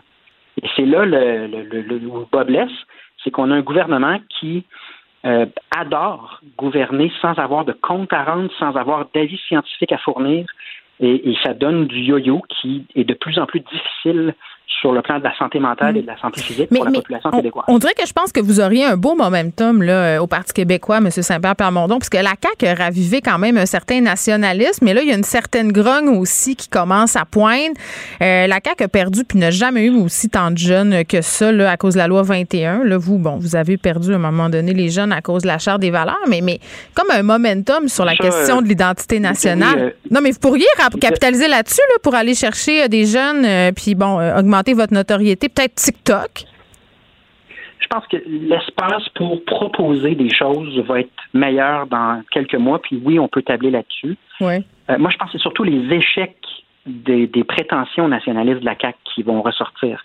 Leur demande importante, comme quand on demande 6 milliards par année au fédéral en santé, que les autres provinces le demandent également, puis qu'on ne mm. l'obtient pas, ça, c'est un échec qui parle. De la même manière que les demandes sur la langue française également euh, laisse beaucoup d'espace. Mais en ce moment, je vous le dis, un point de presse le matin, ça ne porte ce matin, mon point de presse ne portait que sur la pandémie. Il n'y avait pas d'autres questions. Donc, il y aura un espace qui va se dégager éventuellement. Et euh, oui, moi, je me concentre justement sur bâtir une équipe intéressante, crédible, solide, puis euh, saisir le moment où on pourra parler de propositions, puis de ce qui nous distingue sur le plan de la langue, de l'environnement, mm. l'équité sociale, par exemple, les soins aux aînés, les CPE, des choses qui... Oui, puis la santé mentale aussi, là, vous avez des propositions en ce sens-là. Mais en attendant, M. Saint-Pierre, par je vais vous laisser retourner, euh, euh, augmenter votre cloud. Disons ça comme ça. merci beaucoup de nous avoir parlé. C'était fort intéressant, Paul Saint-Pierre Plamondon, qui est chef du Parti québécois. Geneviève Peterson. Elle est aussi passionnée quand elle parle de religion que de littérature. Elle saisit tous les enjeux et en parle ouvertement. Vous écoutez Geneviève Peterson. Cube Radio. Les rencontres de l'heure. Elsie Lefebvre et Marc-André Leclerc. La rencontre, Lefebvre, Juste vous dire que le point de presse mené par Luc Boileau a lieu en ce moment. S'il y a des choses qui se disent qui sont importantes, bien entendu, on va vous tenir au courant euh, sans faute. Elsie Marc-André, salut. Bonjour. Bon, euh, commençons par parler de, du député, du député Lightbond, euh, qui connaît peut-être un dur lendemain de veille, Marc-André. Oui, effectivement. Donc, j'avais eu des, des, des, informations cet avant-midi là, que le, le caucus du Québec, là, où M. Lagbon était euh, président là, jusqu'à hier en, fin de journée, ben euh, ça a l'air qu'à tour de rôle, là, les députés là, se sont euh, défoulés, entre guillemets, là, pour lui dire comment c'est important de partager ses préoccupations à l'interne, qu'il aurait dû aller voir M. Rodriguez, qui est ministre du patrimoine, mais également lieutenant politique du Québec, comment c'était important de partager ça ensemble. Donc, on sent là, que c'était la fête, hein, c'était le euh, l'anniversaire de M. Euh, Lightbond hier. Donc, la fête s'est poursuivie ce matin. Euh, mais également hier soir, comme je disais, j'étais en train d'endormir ma plus vieille, en train de, de, lire une histoire, puis là, mon téléphone sonne, puis là, on dit Marc-André, prends un crayon, là, je vais te donner des noms. Euh, et, ça a l'air que le grand plan de M. Lightbond à sa sortie d'hier, là, ça serait pour. Il viserait la, chefferie du PLQ hein? après la prochaine élection euh, générale. OK. Donc, ça reste à vérifier. Euh, M. Lightbond euh, dit que non hier dans son point de presse, mais la, hier, comme on dit en bon québécois, il mm. s'est mis sur la map, mais ce serait pas pour être rester au fédéral il y aurait des visées là, pour le provincial. Moi, je comprends, mais si, euh, entre guillemets, euh, fait ce statement-là sans en parler à personne à l'interne, il me semble que ça donne pas une bonne image, euh, puis qu'au Québec, je ne sais pas si les membres vont avoir envie de voter pour, pour lui. Tu comprends ce que je veux dire? Non, effectivement, c'est sûr que ça c'est pas ça pas l'air. T'as l'air loose cannon, c'est un méchant temps pour un chef. Mais bon, il faut faut croire que la stratégie peut-être plus de dire ben mon message, les gens l'entendent, les gens pensent la mm-hmm. même chose que moi, donc ils vont ils vont voir que je les défends. Donc, euh, Dominique Anglade, tu dis quelque chose?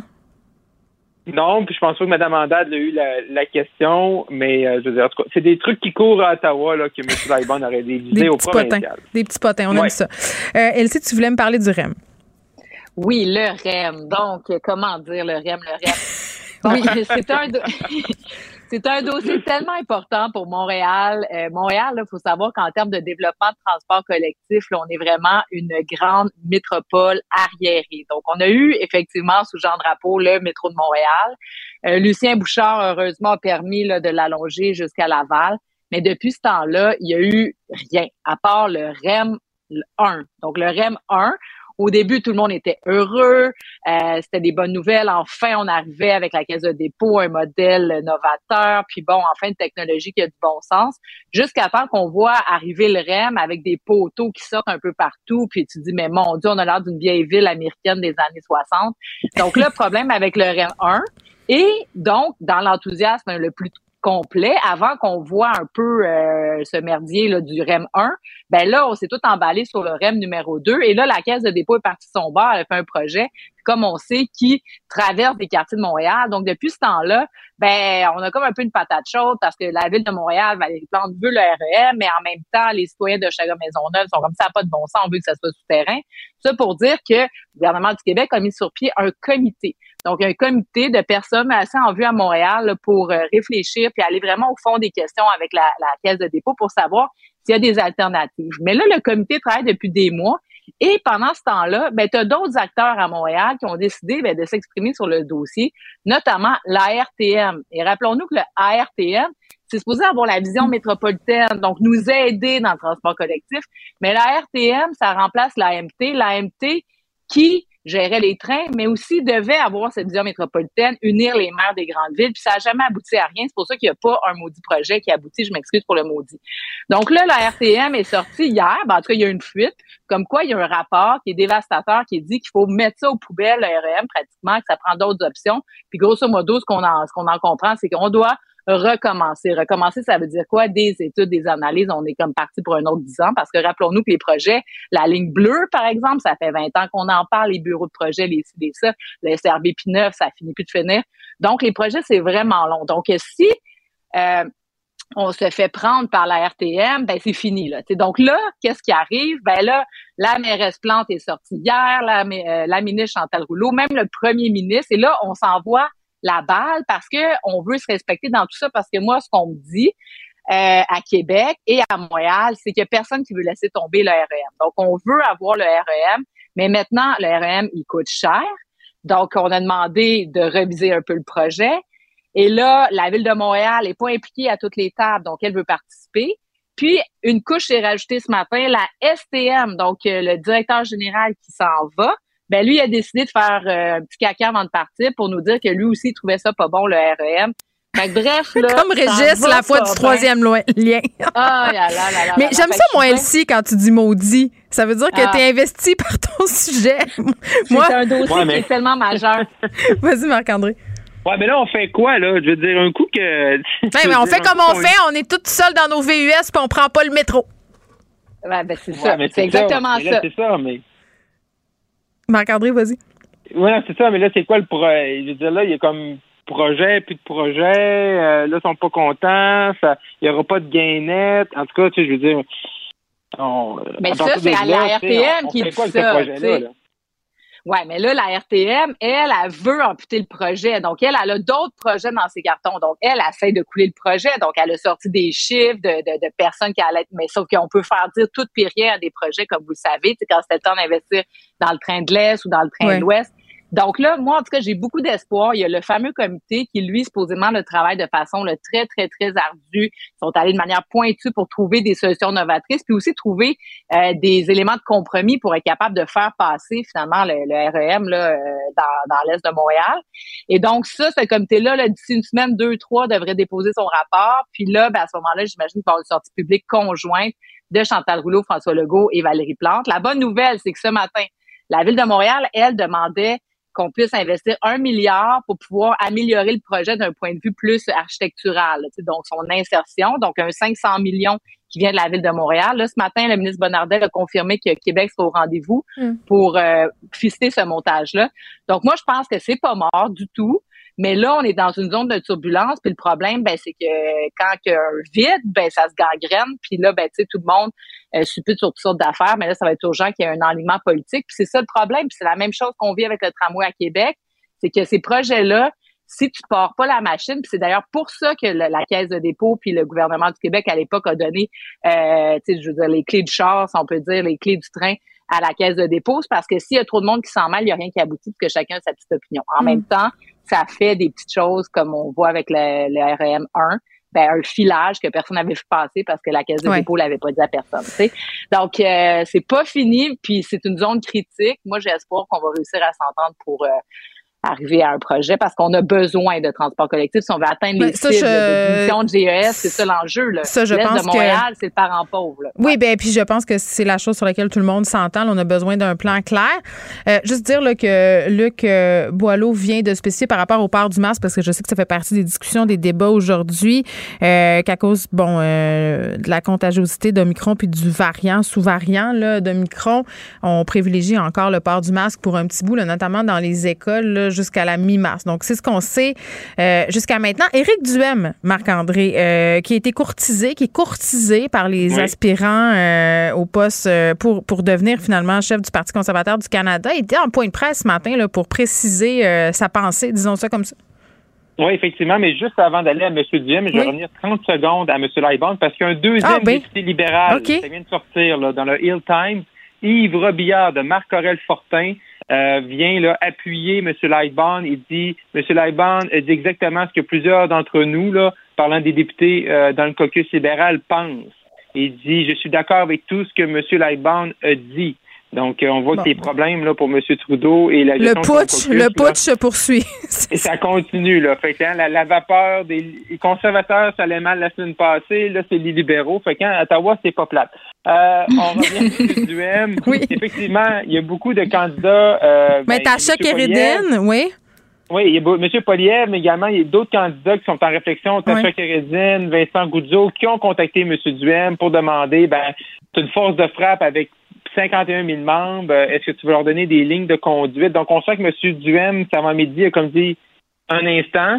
Euh, minute papillon, là, on va, euh, c'est mes membres, ils vont être libres de choisir qui ils veulent. et M. Duhem, là, je pense, a vraiment fait une sortie dans la presse, mais également point de presse ce matin pour être mm. capable de vraiment d'arrêter d'être appelé là et puis d'arrêter d'être courtisé. Il se concentre sur nous autres, les Québécois. C'est ça, ben, c'est ça. Lui, il faut qu'il se concentre sur le Québec. Le 3 octobre, et il n'est pas allé aux manifestations à Québec. Moi, je pense qu'il a bien fait. C'est vrai. Vraiment, il reste concentré. Fait qu'il veut pas se faire distraire là, par l'élection euh, fédérale chez les conservateurs. Oui, donc voilà, les choses euh, sont maintenant claires, les choses sont dites et euh, reste à savoir qui va se lancer officiellement dans cette course à la chefferie. Ça va être aussi très, très suivi, j'ai l'impression. Euh, Marc-André Tacha Kérédine, j'ai travaillé pour elle par ailleurs dans le passé. Quand ah j'étais, oui? quand j'étais coordonnatrice du magazine de l'Institut Fraser. Tu vois, regarde, j'ai un, oh! j'ai un passé de droite, scoop. OK. Hein? je, vous, laisse. mes origines de Ah, mais moi, moi, non, non. Moi, je travaillais pour ce magazine-là. J'ai pas dit ah! que j'avais des allégeances de droite. Mais, mais bon, j'ai appris euh, beaucoup de choses et puis j'ai travaillé un peu avec Tacha. Donc voilà, on se reparle demain sur ce, sur ce coup de théâtre. Bye bye.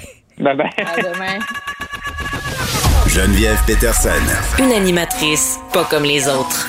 Cube Radio qu'on enseigne suffisamment la numérique aux jeunes Québécois? Je pense que poser la question, c'est y répondre. On parle de tout ça avec Jonathan Le Prof, qui est l'ambassadeur du mois numérique jeunesse qui se déroule jusqu'au 6 mars. Jonathan, salut.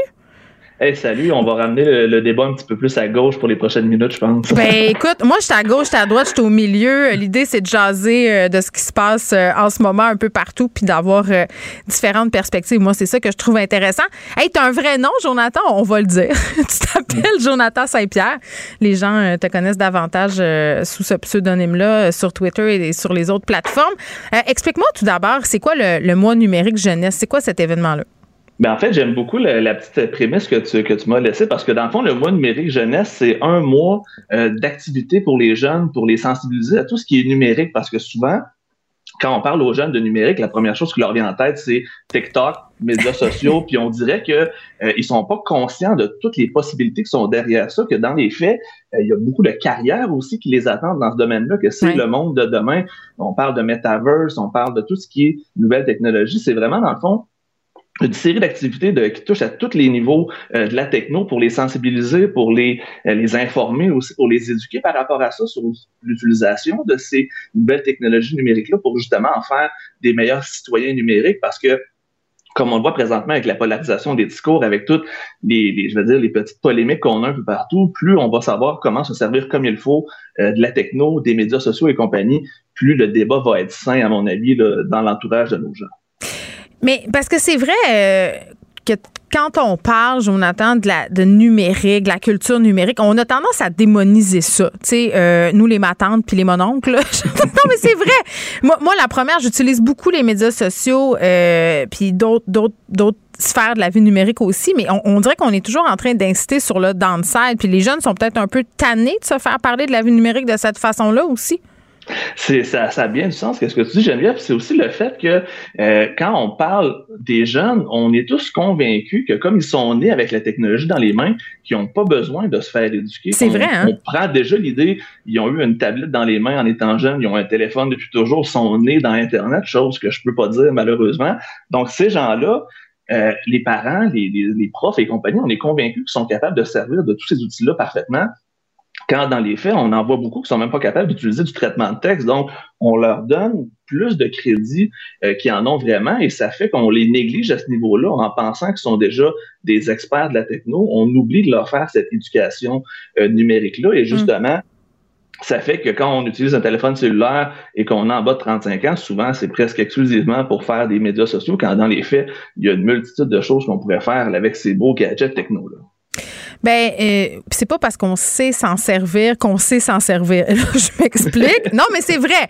Euh, parce qu'il y a le côté euh, citoyenneté numérique, être un bon citoyen numérique. Puis je pense que à, l'heure actuelle, c'est peut-être un des enjeux les plus importants. On parle beaucoup de cohésion sociale, on parle de tension, on parle de toxicité sur les médias sociaux. Puis moi, j'ai une fille au secondaire et je les regarde aller avec ses amis. Puis souvent, il y a des interventions à faire sur ce qui se fait, ce qui se fait pas, ce qui se publie, ce qui se publie pas. Puis pas, euh, je parle pas de photos nues. C'est pas ça que je suis en train. C'est pas ça. Au niveau de comment agir, l'intimidation, euh, le harcèlement, le doxing. Ça, est-ce que c'est c'est un des volets qui est abordé euh, durant ce mois-là?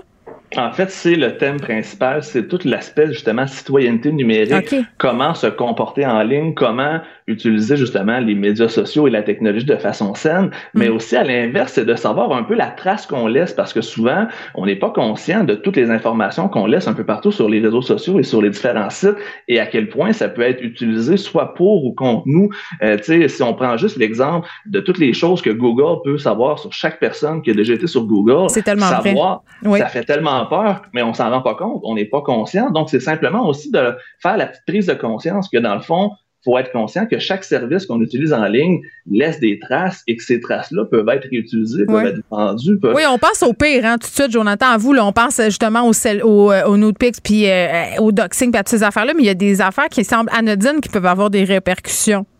Exactement. Puis c'est, euh, on parlait de cyberharcèlement tantôt. Des fois, les jeunes sont peut-être même pas conscients que c'est du cyberharcèlement qu'ils font parce qu'ils n'ont pas eu cette éducation euh, numérique-là. Fait que c'est pour ça même, j'en profite justement dans le mois numérique jeunesse, il y a des activités justement sur le cyberharcèlement, hmm. sur euh, le, fonctionnement justement de du comment être, comment bien agir en ligne, comment hmm. savoir aussi quelle information on peut donner, quelle information on est mieux de pas partager sur les réseaux sociaux et en ligne. Il y en a vraiment pour tous les goûts. Hmm. Et il y a aussi un spécial féminin parce que souvent on pense techno. Ouais, euh, c'est un boys club. je pense qu'il faut être honnête. Ouais, ouais. Effectivement, puis c'est un peu la mission du mois numérique jeunesse, c'est d'essayer de montrer que il y a de la place, puis même qu'il y a un besoin d'avoir des femmes dans ce domaine-là. Euh, on pense au scandale dans certaines industries du jeu vidéo beaucoup de masculinité toxique. Mm. Donc, d'avoir justement plus de femmes dans ce domaine-là pourrait simplement euh, améliorer la situation. Donc, il y a des événements spécialement pour les filles, pour les, les inciter à faire euh, du codage, à faire vraiment des choses qui sont plus techniques au niveau euh, informatique, justement pour essayer de créer une nouvelle génération qui va être plus, plus féminine autour. Puis on en voit de plus en plus là, des filles qui participent à l'industrie du jeu vidéo, des Twitchers aussi et tout ça, mais c'est clair que souvent elles sont victimes d'harcèlement. Puis bon, tu l'as dit, on, on, a vu quand même des exemples dans différents médias récemment. Euh, je veux qu'on se parle du rôle du numérique dans l'éducation, parce que toi, tu es, reconnu comme étant, si on veut, un, ben, un influenceur, euh, disons, pédagogique. Euh, comment le numérique est venu bonifier la vie académique? Qu'est-ce qu'on, ben, que ça permet de faire de plus? En fait, ça, a beaucoup de positifs et de négatifs. Le positif, c'est que ça permet de rejoindre tout le monde sans exception. Avec des réseaux sociaux, je suis capable de faire, je vais dire, de la classe virtuelle. mais attends, excuse-moi, excuse-moi. Je vais pas t'interrompre, mais tout le monde sans exception, il y a des gens, il y a eu des inégalités pendant la pandémie. L'accès au matériel, c'est pas le même pour tout le monde. Oui, effectivement, je l'avais pas vu comme ça. Puis tu as, raison, c'était un peu par rapport à l'élément négatif, c'est que c'est pas tout le monde qui est égaux justement par rapport au numérique. Mais euh, ce qui est le fun, c'est qu'il y a présentement quelqu'un qui veut le faire, qui veut se lancer dans le monde de la techno. Hmm. Il y a, l'embarras de choix. Je connais des collègues qui font des vidéos TikTok, qui ont des chaînes YouTube, qui sont sur Twitter, qui sont un peu partout. Mais si on recule de 20 ans, le prof est dans sa classe et ça se termine là. Et souvent, de montrer, de démocratiser ce qui se passe en classe grâce aux réseaux sociaux. Ça peut juste améliorer aussi le, côté valorisation de la profession parce mm. que plus on va parler d'éducation, plus on va le montrer physiquement, plus on va le montrer sur les réseaux sociaux, mm. mieux ça va être au final. Donc, ça amène beaucoup de positifs, mais malheureusement, comme tu dis, c'est un rapport qui est inégal, mais en même temps, le numérique permet une certaine égalité au niveau régional parce que souvent, on sait les médias, c'est concentré à Montréal, à Québec, dans les grandes villes, mais grâce au, euh, à la techno, aux médias sociaux et compagnie, on est capable d'aller chercher des gens de partout. C'est ce ben, écoute, moi j'ai un exemple absolument extraordinaire. Il y a quelqu'un au Saguenay qui, euh, qui fait des prévisions météorologiques. OK, ciblé sur le Saguenay. Là. Il est vraiment bon. Sa page Facebook, il y a des milliers d'abonnés et il s'est bâti carrément une, une entreprise, lui, euh, vraiment concentrée Saguenayenne sur la météo Saguenay-Lac-Saint-Jean et ça fonctionne. Non, mais c'est un, bon exemple. Je pense que ça s'appelle Météo Saguenay-Lac-Saint-Jean, la, page Facebook, mais c'est un bon exemple, justement. Euh, je trouve que tu fais bien de souligner, c'est vrai pour les identités régionales, mais regarde, Jonathan, je fais du pouce un peu sur ce que tu me dis, OK? Euh, hier, j'avais Alain Saunier pour son nouveau livre euh, Les barbares numériques. Puis il y, a un, moment dans l'entrevue où on a abordé la question des, cultures francophones. Euh, parce que lui, il parle, euh, toi, t'es prof au secondaire, là, puis tu travailles avec des jeunes. Moi, j'ai des jeunes à la maison. Tu sais, je vois l'hégémonie qui exercent les plateformes comme Netflix, comme YouTube, tu sais, la culture anglophone qui est très, très présente dans nos maisons. lui, il parle d'impérialisme numérique complètement, là. puis je suis assez d'accord avec lui pour dire que ce qui se passe en ce moment à l'échelle ah, planétaire, ça, ça menace nos identités francophones. Il faut, faut faire attention à ça. Je suis en désaccord avec toi, Geneviève. Yes! Je suis, en, yes! je suis en désaccord. Oui, tu as raison mais les jeunes consomment beaucoup de YouTube français mais de français de France, mais pas que de, très, très français. Donc, mais québécois, non. Québécois, notre culture québécoise. Mais c'est pas une hégémonie anglophone, c'est vraiment une hégémonie française internationale parce que le rayonnement des YouTubeurs ou des gens québécois sur les réseaux sociaux peut pas accoter celui euh, de la France. Non, c'est pas le même marché du tout, c'est ça. Exactement. Donc, l'algorithme de YouTube ou de n'importe quel réseau social va toujours favoriser hmm. les YouTubeurs ou les gens de France. Mais toi, c'est un sujet que tu abordes, euh, l'importance euh, de valoriser la culture québécoise sur ces plateformes-là numériques? En fait, je vais surtout au côté historique. Comme je suis un prof d'histoire, j'aime surtout le côté historique. Donc, j'aime rappeler aux gens certains éléments, rappeler aux gens aussi des traces de notre culture, mais euh, j'essaie de leur montrer aussi une ouverture sur le monde. J'enseigne le monde contemporain, les relations internationales. Donc, de montrer aux jeunes que c'est important d'avoir une culture nationale, de la protéger, mais de ne pas être fermé aux cultures qui sont autour de nous, d'être capable d'être ouvert sur le monde plus on va être ouvert, plus on va respecter les autres cultures, je crois que ça pourrait amener des diminutions de tension parce que souvent les différentes tensions qu'on voit dans le monde, c'est de l'ignorance, de l'incompréhension. Donc, je le vois un peu des deux façons. Donc, j'essaie de faire la promotion, oui, de la culture québécoise, mais aussi pas au détriment de ce qui se passe ailleurs, d'être conscient. Ben, faut pas devenir. Oui, oui, il faut pas se refermer sur nous. Là. Je pense qu'on est d'accord euh, pour se dire ça, mais, mais c'est important de garder ça en tête que souvent les algorithmes de ces grands GAFAM-là ne privilégient pas les, nécessairement les contenus d'ici. Euh, moi, numérique jeunesse, on y revient. En terminant, là, si on veut participer, c'est jusqu'au 6 mars. As-tu des, des musts, des, des incontournables? Ben moi, c'est sûr que j'ai il y a un, mot qu'on entend beaucoup et que j'ai de la misère encore à saisir, c'est le mot metaverse, les fameux metaverse. Tout le monde en entend parler. Puis il y a des activités justement qu'on appelle des cafés numériques où euh, des profs ou des gens peuvent littéralement louer un metaverse pour mm. en faire euh, l'expérience avec leurs jeunes. C'est une espèce de reconstitution de l'île Sainte-Hélène à Montréal où on peut se promener avec un avatar dans cet endroit-là et pour montrer justement c'est quoi les possibilités parce qu'on parle souvent négativement de ces choses-là, on a peur justement de ce que ça pourrait amener. Mais si c'est utilisé de façon pédagogique, de façon ludique, il y a moyen d'avoir du, gros positif avec tout ça. Donc, c'est sûr que moi, ça, ça vient me chercher. Tout ce qui est aussi euh, cybercriminalité, cybersécurité, faire attention à ce qu'on met en ligne aussi, être capable de, conscientiser. C'est vraiment l'aspect conscientisation et aussi, surtout pour les jeunes, leur donner des possibilités de carrière parce que présentement, mm. en secondaire 5 où j'enseigne, c'est le temps de choisir euh, le cégep, le DEP, le, le futur qu'on veut faire. Et on dirait que les jeunes ne sont pas conscients de toutes ces possibilités-là. Donc, de juste leur montrer ces, nouvelles disciplines-là, ces nouveaux euh, marchés qui vont être disponibles pour eux dans, dans le marché du travail, je pense que c'est un gros, gros plus. Et souvent, les gens ne sont pas conscients que leur techno qui aiment tant dans la vie de tous les jours peut devenir une passion et un métier en même temps. Bon, puis pour les parents qui trouvent que passer sa vie devant un ordi, c'est une perte de temps, ça peut nous réconcilier un peu avec tout ça. Jonathan, Jonathan Savière, merci. Jonathan, le prof, on te connaît plus comme ça, euh, qui est porte-parole, ambassadeur, pardon, du mot numérique jeunesse. C'est jusqu'au 6 mars. Merci de nous avoir parlé. Merci, grand plaisir. Salut. Bye. Geneviève Peterson. Rebelle dans l'âme, elle dénonce l'injustice et revendique le changement. On est avec Charles-Antoine Sinot, qui est chroniqueur sport Salut Bonjour. Charles-Antoine, salut. Salut Geneviève. Écoute, on devait se parler des Olympiques, on va le faire, mais juste avant euh, éclipse médiatique, disons-nous, parce que euh, là, on, apprend euh, une très grosse nouvelle concernant le Canadien, l'entraîneur Dominique Ducharme qui est renvoyé. Là, c'est ce qu'on voit à TVA. Jean-Charles Lajoie qui a tweeté aussi là-dessus il y a peu. Est-ce que ça te surprend? Surprenant, non. Les, les défaites euh, Charles-Antoine, va falloir te rappeler parce que le son est vraiment très, très mauvais. Donc, euh, restez là. On essaie de rejoindre euh, Charles-Antoine Sinot dans quelques instants. On va parler, oui, de, cette rumeur qui était une rumeur, mais qui finalement se confirme. Puis bon, je demandais à Charles-Antoine si ça le surprenait. moi, je ne suis pas une connaisseuse en termes de hockey. Je ne suis pas non plus une amatrice de hockey, mais je suis sur Twitter, là où plusieurs fans de hockey et gérants d'estrade se trouvent. Pour vrai, dont notre collaboratrice. Puis d'ailleurs, c'est un sujet que je vais aborder avec elle tantôt. Euh, Léa Streliski qui commente euh, énormément le hockey du Canadien de Montréal. Et ça sentait ça. Ça sentait ça quand même depuis quelques temps. Là, je pense qu'on a retrouvé euh, Charles-Antoine. Oui, salut Geneviève. Bon, là, c'est mieux, là, là parce qu'on aurait dit que tu nous parlais dans le tunnel de François Legault. Est-ce que c'est donc une rumeur qui te surprend? Je disais un peu que sur Twitter, ça se jasait depuis quelques temps, là, évidemment, suite aux performances assez décevantes, c'est un euphémisme de le dire, du Canadien.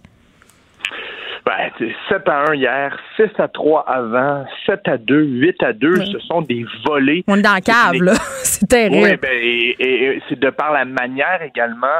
Les vétérans ne veulent plus jouer là. Il y a clairement des signes probants qu'il y a des joueurs qui sont déjà sur leur départ. On n'a mm. qu'à penser à Jeff Petrie. Et en même temps, parce que là, il y a des nouveaux patrons hockey et depuis qu'ils sont en place, c'est vraiment la chute libre. Kent Hughes et Jeff Gordon préparent l'avenir. Donc, à un moment donné, une question de fierté. Et pour moi, parce que le plan, c'est de recommencer à zéro, mm. on aurait attendu l'an prochain. Mais là, avec des défaites, euh, avec 33 buts alloués en cinq matchs, il fallait, euh, je veux pas dire sauver la saison, mais il fallait sauver le développement. Parce que c'est mm. une chose de perdre des vétérans qui, euh, qui décident de rester à, la maison mentalement. Mais là, Caulfield ne progresse pas. On veut s'assurer que Romanov ne manque pas le bateau. Ryan Paling, Nick Suzuki. Donc là, on s'est dit c'est trop. Là. En ce moment, on ne veut pas que les jeunes vivent un scénario aussi catastrophique mm. pour faire quelque chose. Oui, puis euh, c'était un peu la première fois qu'on parlait de façon explicite euh, de reconstruction. Le mot en R, c'était comme quelque chose dont on n'aimait pas trop entendre parler. Là, évidemment, c'est déjà commencé, là, les pots, les sondages sur les médias sociaux pour euh, les, prospects. Qui on a en tête pour remplacer Dominique Ducharme? Est-ce que ça sera la prise 2 pour Patrick Roy? Essayez-moi, là. Toi, tu, vois qui? Mm-hmm. on, on, joue à Nostradamus, là. Ben, là, le, Canadien en ce moment a un, petit problème là, parce qu'on n'a pas encore annoncé la nouvelle. Il faudra donc nommer un entraîneur intérimaire. Oui. Souvenez-vous, là en ce moment, il y a Alex Burrows qui est tout jeune, qui est arrivé avec Dominique Charme. Hmm. Pourquoi je vous parle de lui? Ben, c'est que ce serait le, choix francophone. Celui qui a le plus d'expérience, c'est Luke Richardson, entraîneur des défenseurs, hmm. une bonne personne. Mais souvenez-vous, la dernière fois que le Canadien avait nommé un, un entraîneur anglophone de façon intérimaire, là, c'était Randy Coneyworth. La planète euh, hockey a, été bouleversée. On ne peut pas, on le sait, de, par la réaction, on ne peut pas nommer un entraîneur intérimaire anglophone. Fait là, on est hmm. comme pris en ce moment. parce que oui, Patrick Roy, pour moi, est un bon choix. Il y a Alain Vigneault qui est disponible également, hein, a hmm. été congédié euh, euh, dans les derniers mois par les Flyers de Philadelphie. Mais là, ces entraîneurs-là vont pas s'amener demain matin. Il faut qu'il y ait quelqu'un il faut qu'on accepte au Québec là, que, l'entraîneur des, euh, des 40 prochains matchs, de toute façon, écoute, la saison, c'est épouvantable, le Canadien est dernier. Il faut qu'on accepte que la nomination intérimaire d'aujourd'hui n'importe peu. Ben, c'est comme un peu pour éviter euh, un accident de qui est déjà en train d'arriver. Mais, mais, ma question, Charles-Antoine, c'est OK, on change de coach, là. Est-ce que ça se peut que cette personne-là soit capable de faire remonter un peu le Canadien d'ici à la fin de l'année? On souhaite notre petite histoire Cendrillon, dans le fond, là, finalement. Ben, en même temps, en même temps, on, il arrivera pas ce qui est arrivé l'an passé. Puis là, je vais prendre un petit, moment pour la parenthèse, Dominique Ducharme. Oui. Souvenez-vous, Claude Julien congédié en février. D'ailleurs, on, semble aimer euh, le mois de février pour congédier des entraîneurs. Hein. C'est le, mois de l'amour. Le mois de la, puis d'ailleurs, euh, Claude, c'est Claude Julien qui avait été congédié la première fois euh, non, c'est Michel Terrien qui avait été congédié à la Saint-Valentin. Claude Julien, bon, 24 février. Ce que je veux dire par là, c'est que Dominique Ducharme en était une solution intérimaire. Souvenez-vous, l'an passé, là, il était là pour finir l'année. Et là, magie en éliminatoire après avoir été catastrophique en série. Quand Dominique Ducharme s'est amené, le Canadien a une fiche négative, une fiche vraiment difficile. Et là, magie en éliminatoire, on lui donne un contrat de trois ans.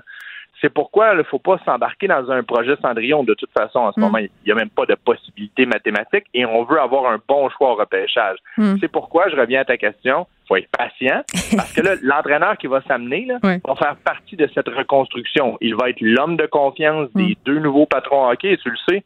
Une pyramide décisionnelle, il faut que ça soit construit de la bonne façon. faut pas que quelqu'un s'amène imposé par quelqu'un d'autre. Celui qui est en haut choisit son DG, c'est ce qu'on a fait, et le DG choisit son entraîneur. Comme ça, on a un mm. canal de communication euh, hiérarchique, mais c'est la bonne façon de faire, selon moi. Donc, il faut être patient. Bon, fin de cette parenthèse sur le Canadien. C'est quand même une grosse nouvelle. Euh, parlons des Olympiques. C'était notre plan originel. Euh, non, mais c'est parce qu'on a eu droit à une coupe d'histoire crève-cœur cette semaine, là, puis belle en même temps, là, Justine Dufour-Lapointe, je crois, qui, qui est tombée, qui a attendu son bâton, mais qui a tenu à terminer euh, mhm. la course. Puis on parlait beaucoup de l'état mental puis de ce que ça générait une défaite comme ça. Puis juste d'être aux Olympiques, là, c'est énormément de préparation euh, mentale. Euh, puis toi, Charles-Antoine, tu as une maîtrise en psychologie sportive. moi, je mentalement, là, ma question, c'est à quel point les athlètes ils doivent se préparer, non seulement avant d'aller aux Olympiques, mais avant leur, leur course, leur performance?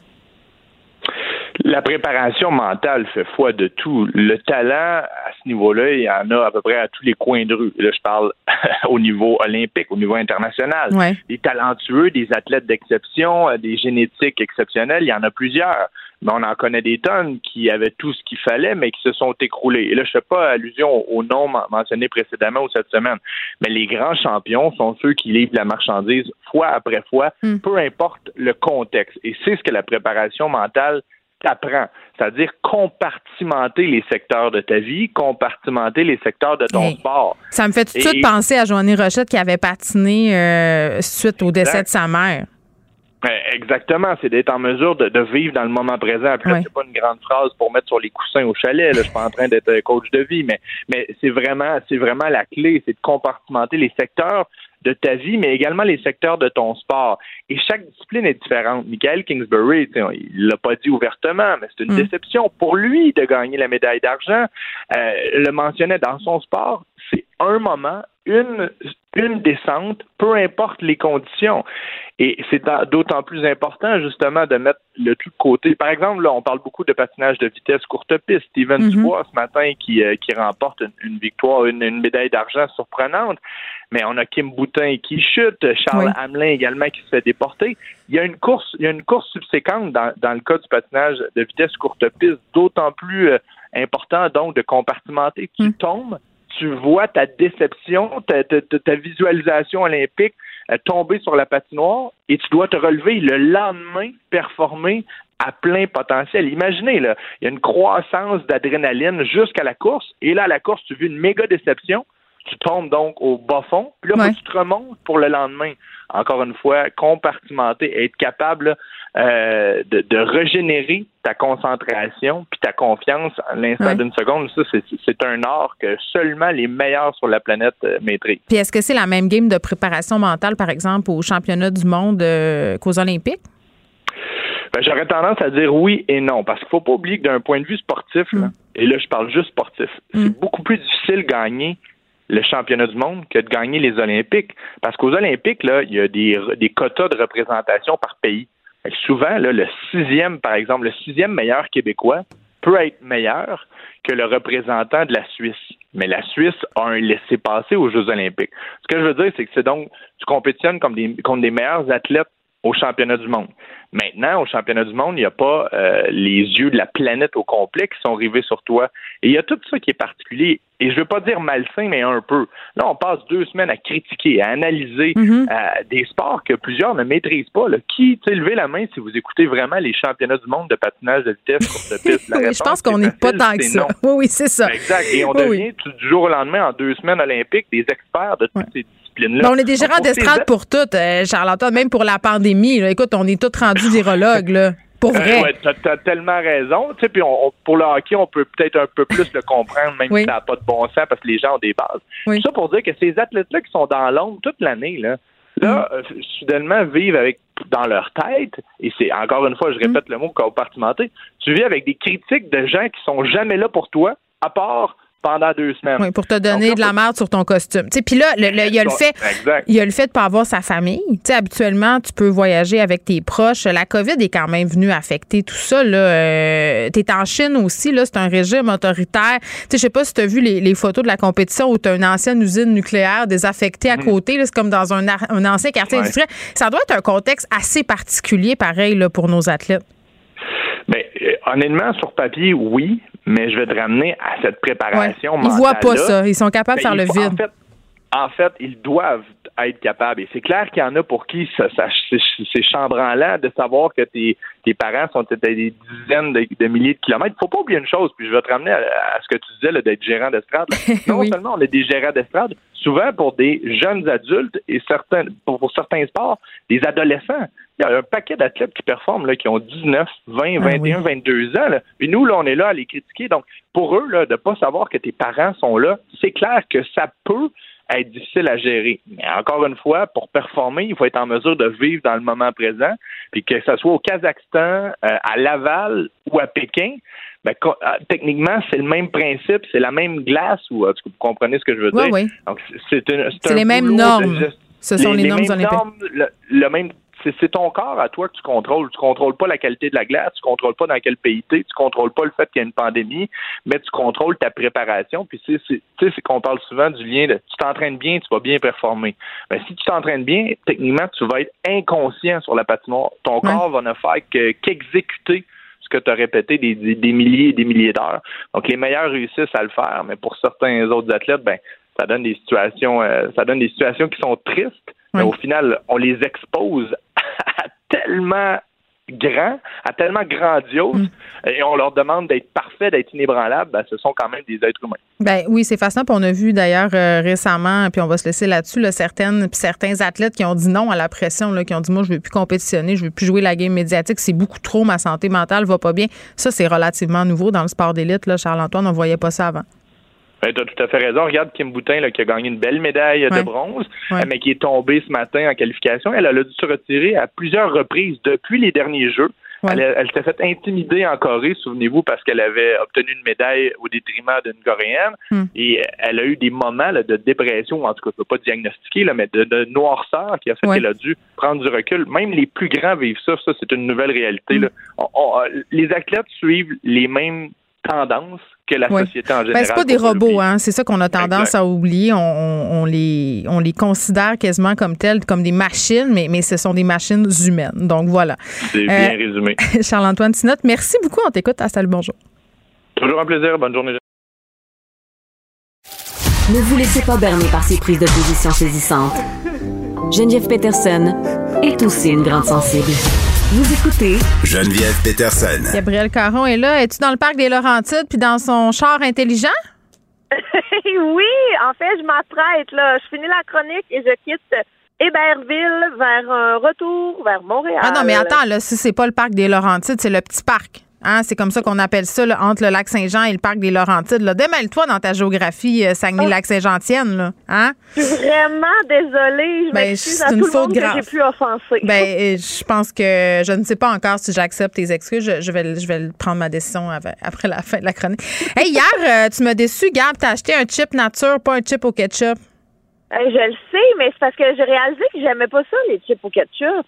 Ben, t'arranges pas ton cas, là. Tu saurais que Fromagerie oh. Boivin euh, fait grande publicité de ton passage à l'étape et a fait un sondage. Préférez-vous les chips au ketchup ou les chips ordinaires pour accompagner vos crottes de fromage? Et euh, sans aucun doute et sans aucune surprise, euh, c'est le ketchup qui l'a emporté. Donc, garde.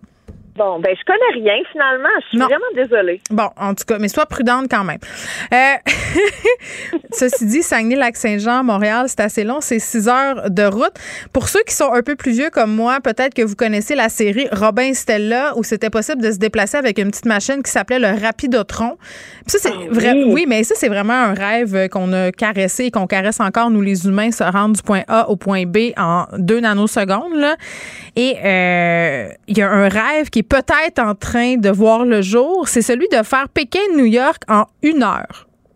Écoute, juste de le dire, je pense que j'ai des frissons. Je comprends pas comment c'est réalisable. En fait, euh, ben, New York et Pékin, c'est à peu près 11 000 kilomètres à vol d'oiseau. En avion, normalement, c'est 14 heures, sans compter les escales, parce qu'on se doutera qu'il n'y a pas de vol direct.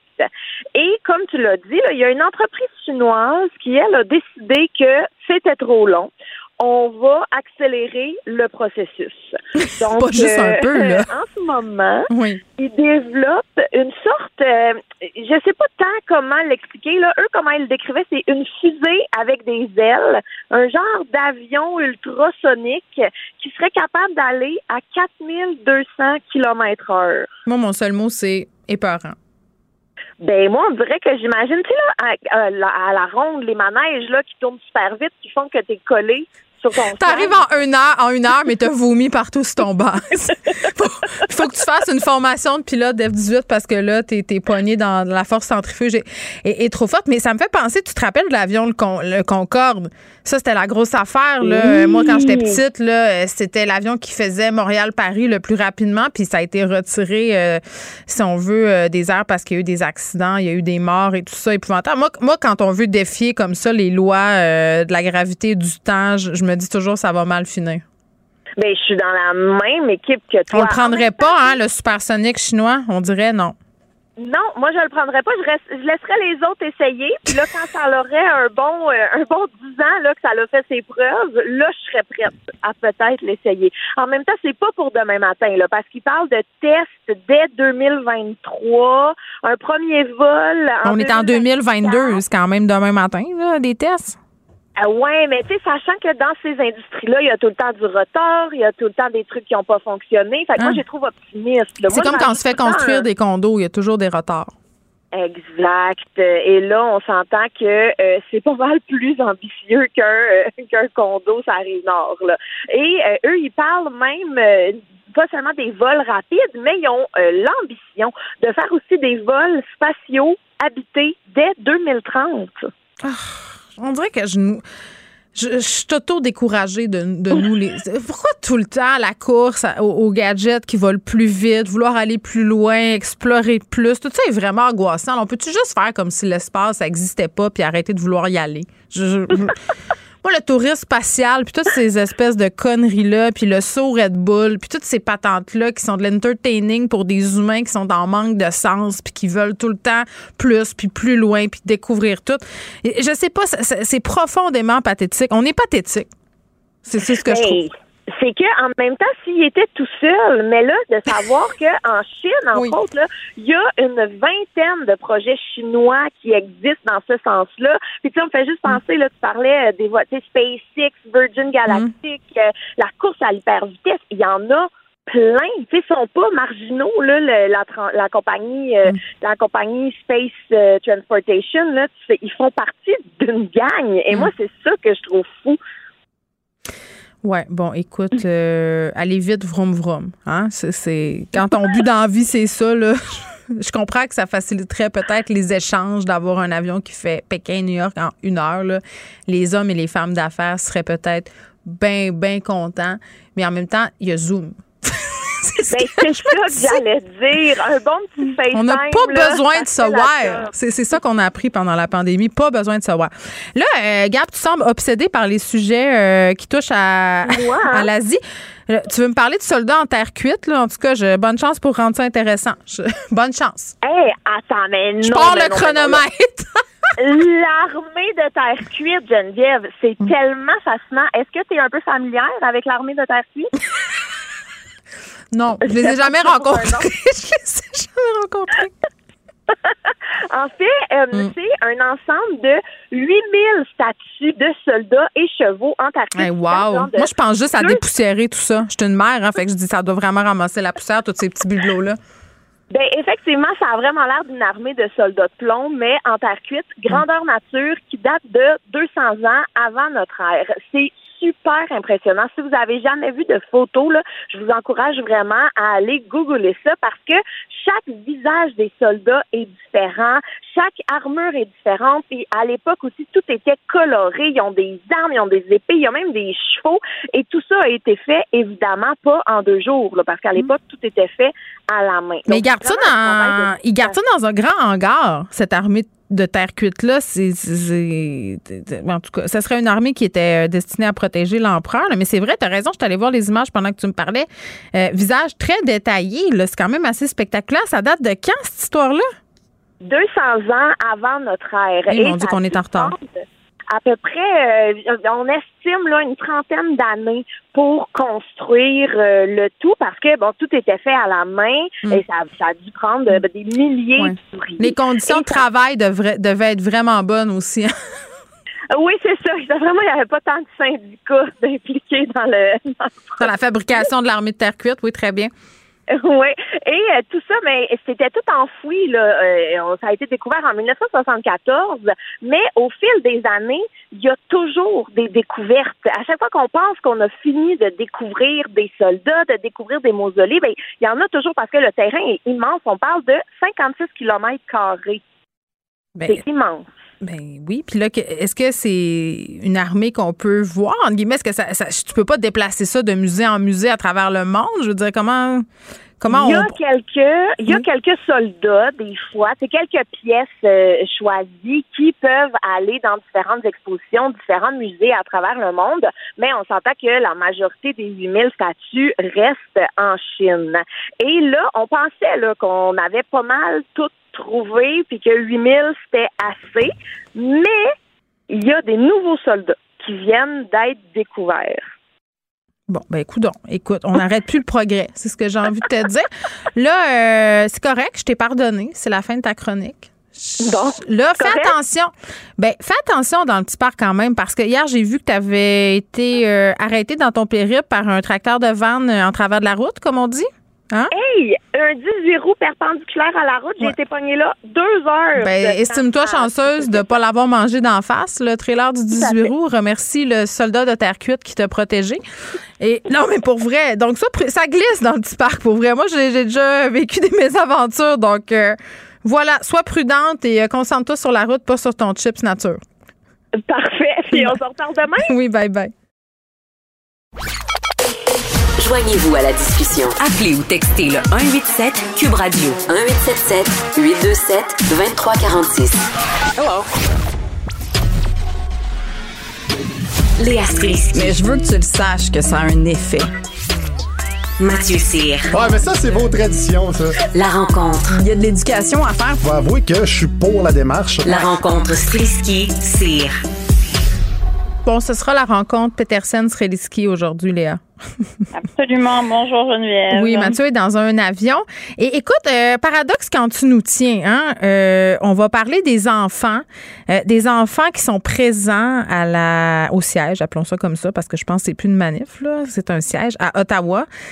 puis je, je, juste rappeler aux gens, avant qu'on rentre dans le vif du sujet, que Julie Snyder a été au cœur d'une controverse assez sérieuse, à tel point qu'elle a dû faire des excuses, présenter des excuses publiques, parce qu'elle a posé des questions euh, à son émission la semaine des 4 juillet sur la vaccination euh, en général. Elle a posé ces questions-là à des enfants. Et bon, c'était peut-être maladroit, là, c'est pas à moi d'en juger, puis c'est pas ça le sujet, mais, mais très, très vite, les gens euh, se sont fâchés contre elle. On dit qu'elle instrumentalisait les enfants, qu'elle leur rentrait un discours propagandique en bouche. Et, et c'est drôle, j'ai l'impression qu'on est en train de faire exactement la chose qu'on reproche à l'animatrice à Ottawa. ben oui, puis tu sais, on peut comprendre que bon, c'est le même sujet, mais c'est peut-être pas le même contexte. Là. Euh, Julie, elle a dû s'excuser parce que bon, ça faisait un peu scandale, c'est ça. On disait qu'elle avait instrumentalisé les enfants, puis il y avait un enfant qui avait parce qu'elle avait osé poser la question qu'est-ce qu'on devrait faire avec les gens qui refusent de se faire vacciner? C'est un enfant qui avait euh, qui avait osé répondre qu'on devrait les faire arrêter par la police. Mais bon, c'est la vie d'un enfant. Puis ensuite, ben, c'est complètement débattable. C'est une tribune. Pourquoi est-ce qu'un enfant n'aurait pas le droit de parler de quelque mm. chose se passe dans la société, je veux dire, c'est très débattable. Ben, je suis d'accord avec toi. Moi, moi, je, je voyais pas euh, c'était où le, le malaise en ce sens où, tu sais, je veux dire, c'est déjà arrivé que je demande à mes enfants ce qu'ils pensaient d'un sujet. C'est sûr que là, c'était en pleine télé, mais, mais tu sais, en fin de semaine, j'étais allée à Québec, OK? Euh, Il y avait la manifestation, puis je voyais euh, des manifestants qui étaient là avec leurs enfants. Jusque-là, c'est correct. Moi, je suis allée manifester au printemps érable avec mes enfants. C'était un événement qui était familial. Mais là où j'ai eu un peu plus de difficultés, c'est quand je voyais des enfants avec des t-shirts fuck le go. Tu sais, euh, des messages un peu intenses, là. Là, j'étais comme, Ah, je sais pas, je, je sais pas, j'avais un malaise. Ben c'est ça. Puis c'est sûr que les contextes, comme on disait, c'est- c'est c'est différent. Euh, C'est-à-dire que Julie Schneider, elle a une tribune, après il faut qu'elle s'excuse, blablabla, c'est son émission, tout ça. Mm. Après, tu sais, ce que quelqu'un choisit de faire avec un enfant, de l'amener dans une manifestation, sais, c'est un terrain qui est peut-être plus personnel quelque Ben, part. Oui, ben, puis c'est- c'est c'est libre à tous, mais tu te rappelles, de, parce que pour revenir au, au sujet d'Ottawa, il y a une photo qui a circulé, puis je pense même que tu l'as partagée sur Twitter. Il y avait un enfant qui était dans une voiture assis en arrière dans un siège d'appoint qui se bouchait les oreilles à cause des klaxons.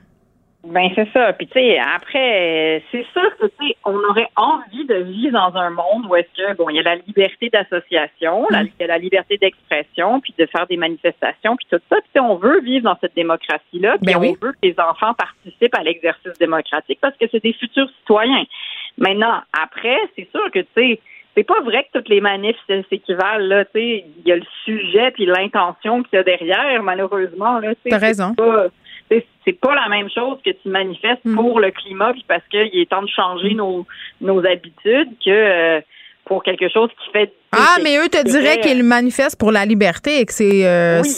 important, euh, sinon plus important que le climat. Ben mais un, un enfant, euh, des enfants dans un camion sur quatre à Ottawa, Léa. C'est ça, il y, a, quand- il y a- il y a une centaine d'enfants qui sont là. Fait que là, tu sais, je puis après, je dire, il y a aussi tout un problème d'éthique. Je comprends. Tu sais, la police veut clairement pas qu'il y ait une escalade de la violence. Là. Je veux dire, c'est ce qu'il y a. Je veux dire, on les trouve tous un peu mous, puis on a l'impression qu'Ottawa est la capitale du paillasson, tellement tu peux te frotter les pieds sur cette ville-là. Là. C'est, presque inquiétant à quel point tu peux juste décider, hey, je m'en vais occuper à Ottawa, puis tu y arrives. Euh, mais c'est sûr que tu sais, le fait qu'il y ait des enfants dans le convoi, ben ça doit inquiéter euh, la police parce qu'on voudrait évidemment pas qu'il y ait un drame qui arrive. Puis après, tu sais, les questions d'éthique, c'est que euh, j'ai l'impression que ben, ce qu'on- comprend, c'est qu'il y a aussi des manifestants, ben, des gens qui sont dans le convoi qui se servent des enfants. tu sais. Pour euh, le Euh, ravitaillement qui est désormais interdit. Ben c'est ça. Alors, tu sais, on dit que euh, ils font le ravitaillement de leur camion en cachette. Ça, ça m'a fait un peu rire quand je dit, parce que je suis comme si c'est rendu dans le journal, c'est que vous êtes vraiment, vraiment bien cachés. Pas tellement subtil. puis, euh, puis aussi, c'est que il, le mani- ben, la, personne en tant que telle, le camionneur en tant que tel, disait, disait aux journalistes, je te le dirai pas comment j'ai fait pour pogner du gaz, parce que bon, on se souvient que les merdias sont l'ennemi du peuple. Euh, puis, d'après moi, comment tu fais pour ravitailler? Ben, tu prends un bidon, puis tu vas à une station d'essence, puis tu mets du diesel dedans, puis tu le ramènes au camion. Puis la police semble vraiment les laisser faire.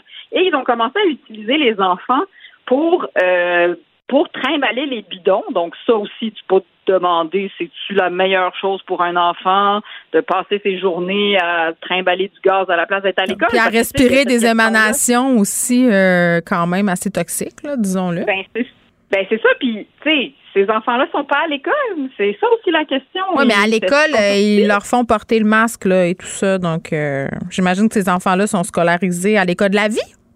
Ben, je sais pas, mais tu sais, là aussi, la question se pose si ça fait une semaine, dix jours que ton kid va plus à l'école, est-ce que s'il est pas, s'il va pas à l'école à la maison. Non, mais la loi sur l'instruction publique au Québec, là, Ben tu dois fréquenter l'école à un moment donné. Est-ce que c'est pas la responsabilité de l'école de, de lever des petits drapeaux rouges aussi? Genre, euh, je sais pas, moi, Noémie, ça fait, ça fait 10 jours qu'elle est pas là. Elle est où? Tu sais, je sais pas, là. Ben, c'est ça. Fait que ça aussi, la question se pose. Mais tu sais, je veux dire, toi et moi, on sait que si on commence à faire la liste de toutes les choses qui semblent être illégales ou, en tout cas, borderline dans cette manifestation-là, la liste commence à être vraiment longue. Là, on sait au moins que les pauvres citoyens d'Ottawa doivent dormir un peu mieux parce qu'on a réussi à leur envoyer des injonctions qui fait qu'ils n'ont plus le droit de faire autant de bruit avec Mm. leurs klaxons. Fait que ça, c'est déjà bien. Mais bon, ils, on semble quand même pas euh, être capable de Mm. les des, des incruster. Maintenant, tu sais, d'une mère à l'autre, vu que Mathieu est pas là, on va parler juste d'un point de vue de mère.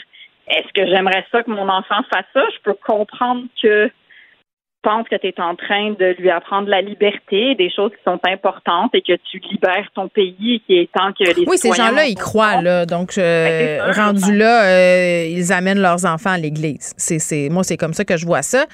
Euh, Puis, tu sais, euh, à Québec, en fait, semaine, je te disais, j'ai vu beaucoup d'enfants. Il y a une photo qui a fait énormément réagir, celle d'Annie Dufresne, euh, avec des enfants qui faisaient un finger. Je sais pas si ce sont les siens, là.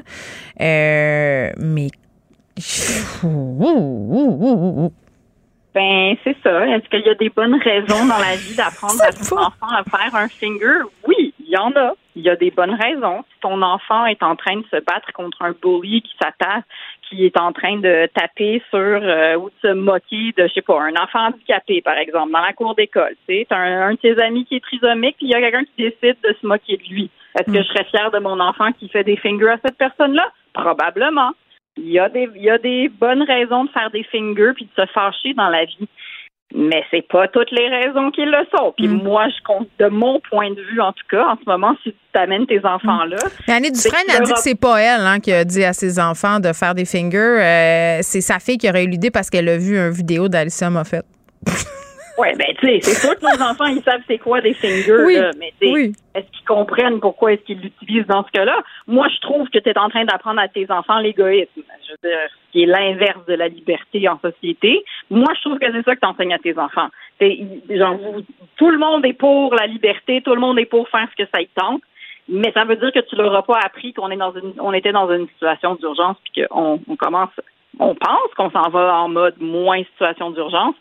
Mais ça veut quand même dire qu'ils ont appris ça, tes enfants. Non, non, non, la COVID, Non. c'est- ça existe pas vrai. C'est juste une petite grippe, Léa. Là. Fais tes recherches. Ah ouais, OK? Vas-y, là. Bye bye. OK, je vais aller faire mes recherches. Bye, Jen, à demain. Geneviève Peterson. Une animatrice pas comme les autres. Cube Radio. Culture et société.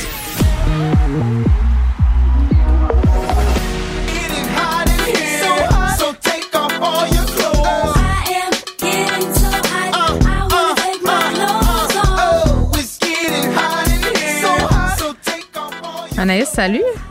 Allô, Geneviève. Bon, on est euh, dans les histoires de publication de contenu par erreur sur les médias sociaux. Mais là, c'est, c'est, on est à un niveau quand même euh, inquiétant de problèmes. Écoute, là, je sais pas ce qui se passe depuis 48 heures, que ce soit sur Snapchat ou encore sur euh, Oui. Instagram. Le téléphone mais d'un poche, c'est pas, euh, c'est pas une bonne idée. euh. Non, non, là, ça n'a aucun sens. Là, on vient d'entendre Hot in Ear, dont un des plus gros succès du chanteur Nelly. Et Oui. hier, Geneviève, en fin de journée, il y a eu une, plusieurs stories, donc les histoires éphémères courtes, là, Mhm. qui ont été publiées. On pense que c'est le chanteur en soi qui se fait faire une fellation, OK? Mais je sais pas si tu as vu la vidéo que je t'ai Ben, envoyée. c'est écoute, pas deux secondes. Tu m'as envoyé le lien euh, vers euh, l'endroit où je pouvais la regarder. Euh, c'est un site web où il y a une abondance de photos de cette vidéo décortiquée. Puis je ne l'ai pas regardée, puis je vais t'expliquer pourquoi. C'est par respect pour la jeune fille qu'on voit dans, dans Je sais cette vidéo-là. Écoute, ils, bien. ils n'ont même pas caché son visage. Et qui va se faire lyncher? C'est Planétairement parlant, c'est elle. Ce n'est pas Nelly. Exactement. Il va passer pour un grand champion, lui, là. là.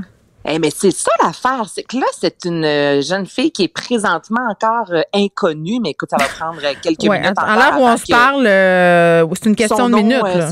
c'est une question de minutes avant que ça fasse le tour du web, et c'est ça l'affaire, c'est que c'est pas un deux secondes, tu comprends là, c'est quatre stories, une à la suite de l'autre, donc ça dure presque Oui, une minute. Parce que c'est une minute, mais c'est la, la durée maximale d'une story, c'est 15 secondes. Donc, le Donc, on- Instagram on segmente. quatre, oui. là. Oui. Exactement. Là. Donc, c'est pas euh, une vidéo rapidement. Là. La fille, moi, la- mais si je la connaissais, je la reconnaîtrais rapidement. Là. Donc, on voit vraiment bien son visage, on voit vraiment bien le pénis, on entend la voix de nez. C'est, écoute, là, c'est quelque chose qui s'est fait dans l'intimité. Ah. Lui, il a filmé ça et ça s'est retrouvé sur Instagram. Rapidement, évidemment, la vidéo a été retirée. Bon, c'est ce que c'est quand même suivi par 3,3 euh, millions d'abonnés. Donc, rapidement, Mais les tu gens peux ont enregistrer des vidéo. stories. Ben oui. Ça a fait le tour et là, Nelly est sortie dans les médias avec sa gang, euh, s'excusant auprès de la jeune femme, disant que c'était une vieille vidéo qui ne devait pas se retrouver sur le web. J'espère, Nelly. Et par la suite, son équipe est sortie disant croire que Nelly s'était fait pirater et euh, qu'on craignait euh, justement que d'autres vidéos sortent prochainement ou qu'on Ah, mais ça, des, ça se pourrait. On avait eu droit à une histoire comme ça, là, plein de célébrités qui étaient sorties pour dire qu'ils s'étaient pirater leur téléphone. C'était des célébrités femmes, là. Oui. Euh, je pense que Cameron Diaz était là-dedans. Exactement, monde, là. Oui. Ben, c'est une possibilité, mais là, il s'est fait lâcher quand même par des commanditaires, là. Ben là, c'est exactement. Là, il y a de nombreux commanditaires qui ont lâché Nelly au même titre que Kurt Zuma, autre qui fait dur. Je te dirais, là, ce joueur de soccer-là qui lui a été lâché, entre autres, par Adidas. Et lui, ce qui se passe depuis quelques jours, c'est sur sa page euh, sur euh, Snapchat, entre autres. Ce joueur-là, on le voit dans sa maison. Geneviève, il court après son chat, mais le kick, mais le kick, là, Geneviève, là, le chat. Puis moi, je suis pas une? Ben j'adore pas les chats, mais voir Ben ça, là. On n'est pas pour la maltraitance non, animale, ne même si on n'aime pas les chats. la maltraitance. Non, Ben, j'aime pas ça. les chats. Mais je sais pas pourquoi j'ai dit ça finalement. C'était pas nécessaire dans cette intervention. Mais bref. Non, mais c'est correct. On, pas, apprend qui tu es.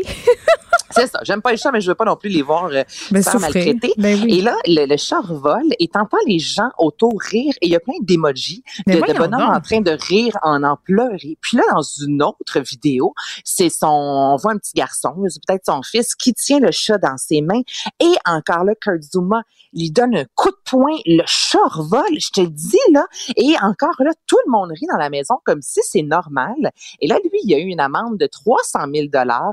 Il y a une pétition. Ben, j'espère. euh, ben exactement. Puis là, on l'a mis quand même sur le terrain de foot. Ben hier. voyons Il a donc, tu me niaises. Il a joué pareil.